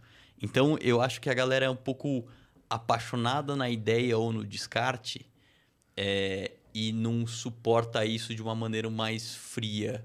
E aí eu não tô falando de, de paralisia pela análise, que, que é também outro erro, que é você só ficar pegando número, pegando número e pensando e pensando e não agir. Mas é você olhar sem um sem paixão para aquela ideia. Então tem aquela do strong ideas loosely held. Então assim, você tem um ideal, mas se te provarem o contrário, Muda. beleza, É, troca. Ajusta. Então esse esse é o esse acho que é um, um dos vieses que mais gente cai. Mais paixão pelo objetivo do que pelo meio. exato, né? É. exato. Boa, boa. Cara, o papo foi maravilhoso. Tanto é que a gente está falando aqui há mais de duas horas e. Sensacional. Cara, eu Muito bom. não percebi. É, eu só percebi que eu fico monitorando aqui, deixei Tomou passar. enrabada, né, Zé? Não, eu deixei passar, Tomou deixei de propósito Vitão porque aí. merecia. Fazendo as, fazendo as considerações finais aqui, Rafa, conta pra nós aí que se atendemos a sua expectativa, como foi a sua impressão desse episódio? Cara, uma baita aula, eu tirei vários insights aqui sobre como funciona o marketing na, na vida real, porque é, é isso que a gente sempre prega aqui no Produto Piloto. Cara, não adianta a gente trazer aqui um cara que é, tem muita, muita didática, mas nunca viveu nada. Então, pra gente, acaba vivendo- ficando um negócio vazio. Então, a gente acaba trazendo pessoas que de fato viveram na prática as coisas e hoje não foi diferente. Acho que o Felipe trouxe aí uma visão muito, muito, muito interessante em relação sobre como funciona o marketing, focado no crescimento, com erros, com os acertos, sobre como funcionam os negócios, pensando em, eh, nas VCs, pensando no- nos estágios de uma empresa. Então, cara, para mim, sensacional, Zé. Legal, legal. Renanzinho, Cara, sensacional mesmo. É, acho que, porra, a gente tá aqui mais de duas horas também, o tempo voou pra mim. Só que também ficou um monte de assuntos que eu queria também explorar mais, né? Foi aquele gostinho de. pô, merecia um outro episódio, né? Merece de quero um mais. Pô, cara, product marketing, queria falar várias outras coisas aí, essa que é uma polêmica do momento, entre outras coisas. Cara, agradecer mesmo aí por, por topar vir aqui. E acho que é isso. E, cara, acho que eu queria também só aproveitar essa última sua. Essa última pergunta, cara. Acho que uma dica que eu mesmo sofri na, na pele mesmo é a questão de foco. É, cara, tu- porque empreendedor tem muito de. O empreendedor quer abraçar o mundo, né? Quer, quer sair fazendo. Pô, ah, um amigo meu fez isso. Ah, o meu outro amigo fez isso. Cara, vou fazer isso. Mas, cara, às vezes você precisa focar em uma coisa e, e, e ir atrás daquilo lá pra ver E se firme, resultado. mesmo que seja Síndrome real do não. objeto Exato. brilhante. É isso aí. Acho que esse é um ponto que eu, que quando você tava falando, eu, eu lembrei aqui. Legal. Cara, eu, eu tô muito feliz. Eu acho que foi um episódio maravilhoso. Foi uma aula de verdade. Eu aprendi muito hoje. É, a gente passou aqui por todos os estágios aí, eu acho que de- do processo de crescimento de uma empresa. né? Não fomos, obviamente, extremamente profundos em tudo. Acho que seria impossível, né? Mas eu diria que eu, eu sempre digo que a gente faz um MBA a cada episódio que a gente grava aqui. Esse não foi diferente. Cara, muito obrigado pela tua presença. Eu estou extremamente honrado de ter você aqui.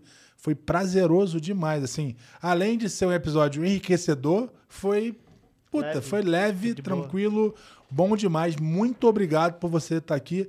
Cara, queria que você fizesse as tuas considerações aí pro pessoal que está em casa. Eh, Dicas são bem-vindas, como as pessoas te encontram. E, enfim, as tuas considerações aí, despedidas. Excelente. Bom, primeiro eu que agradeço. De novo, eu adoro participar disso, adoro compartilhar e trocar conhecimento. Também aprendi um monte.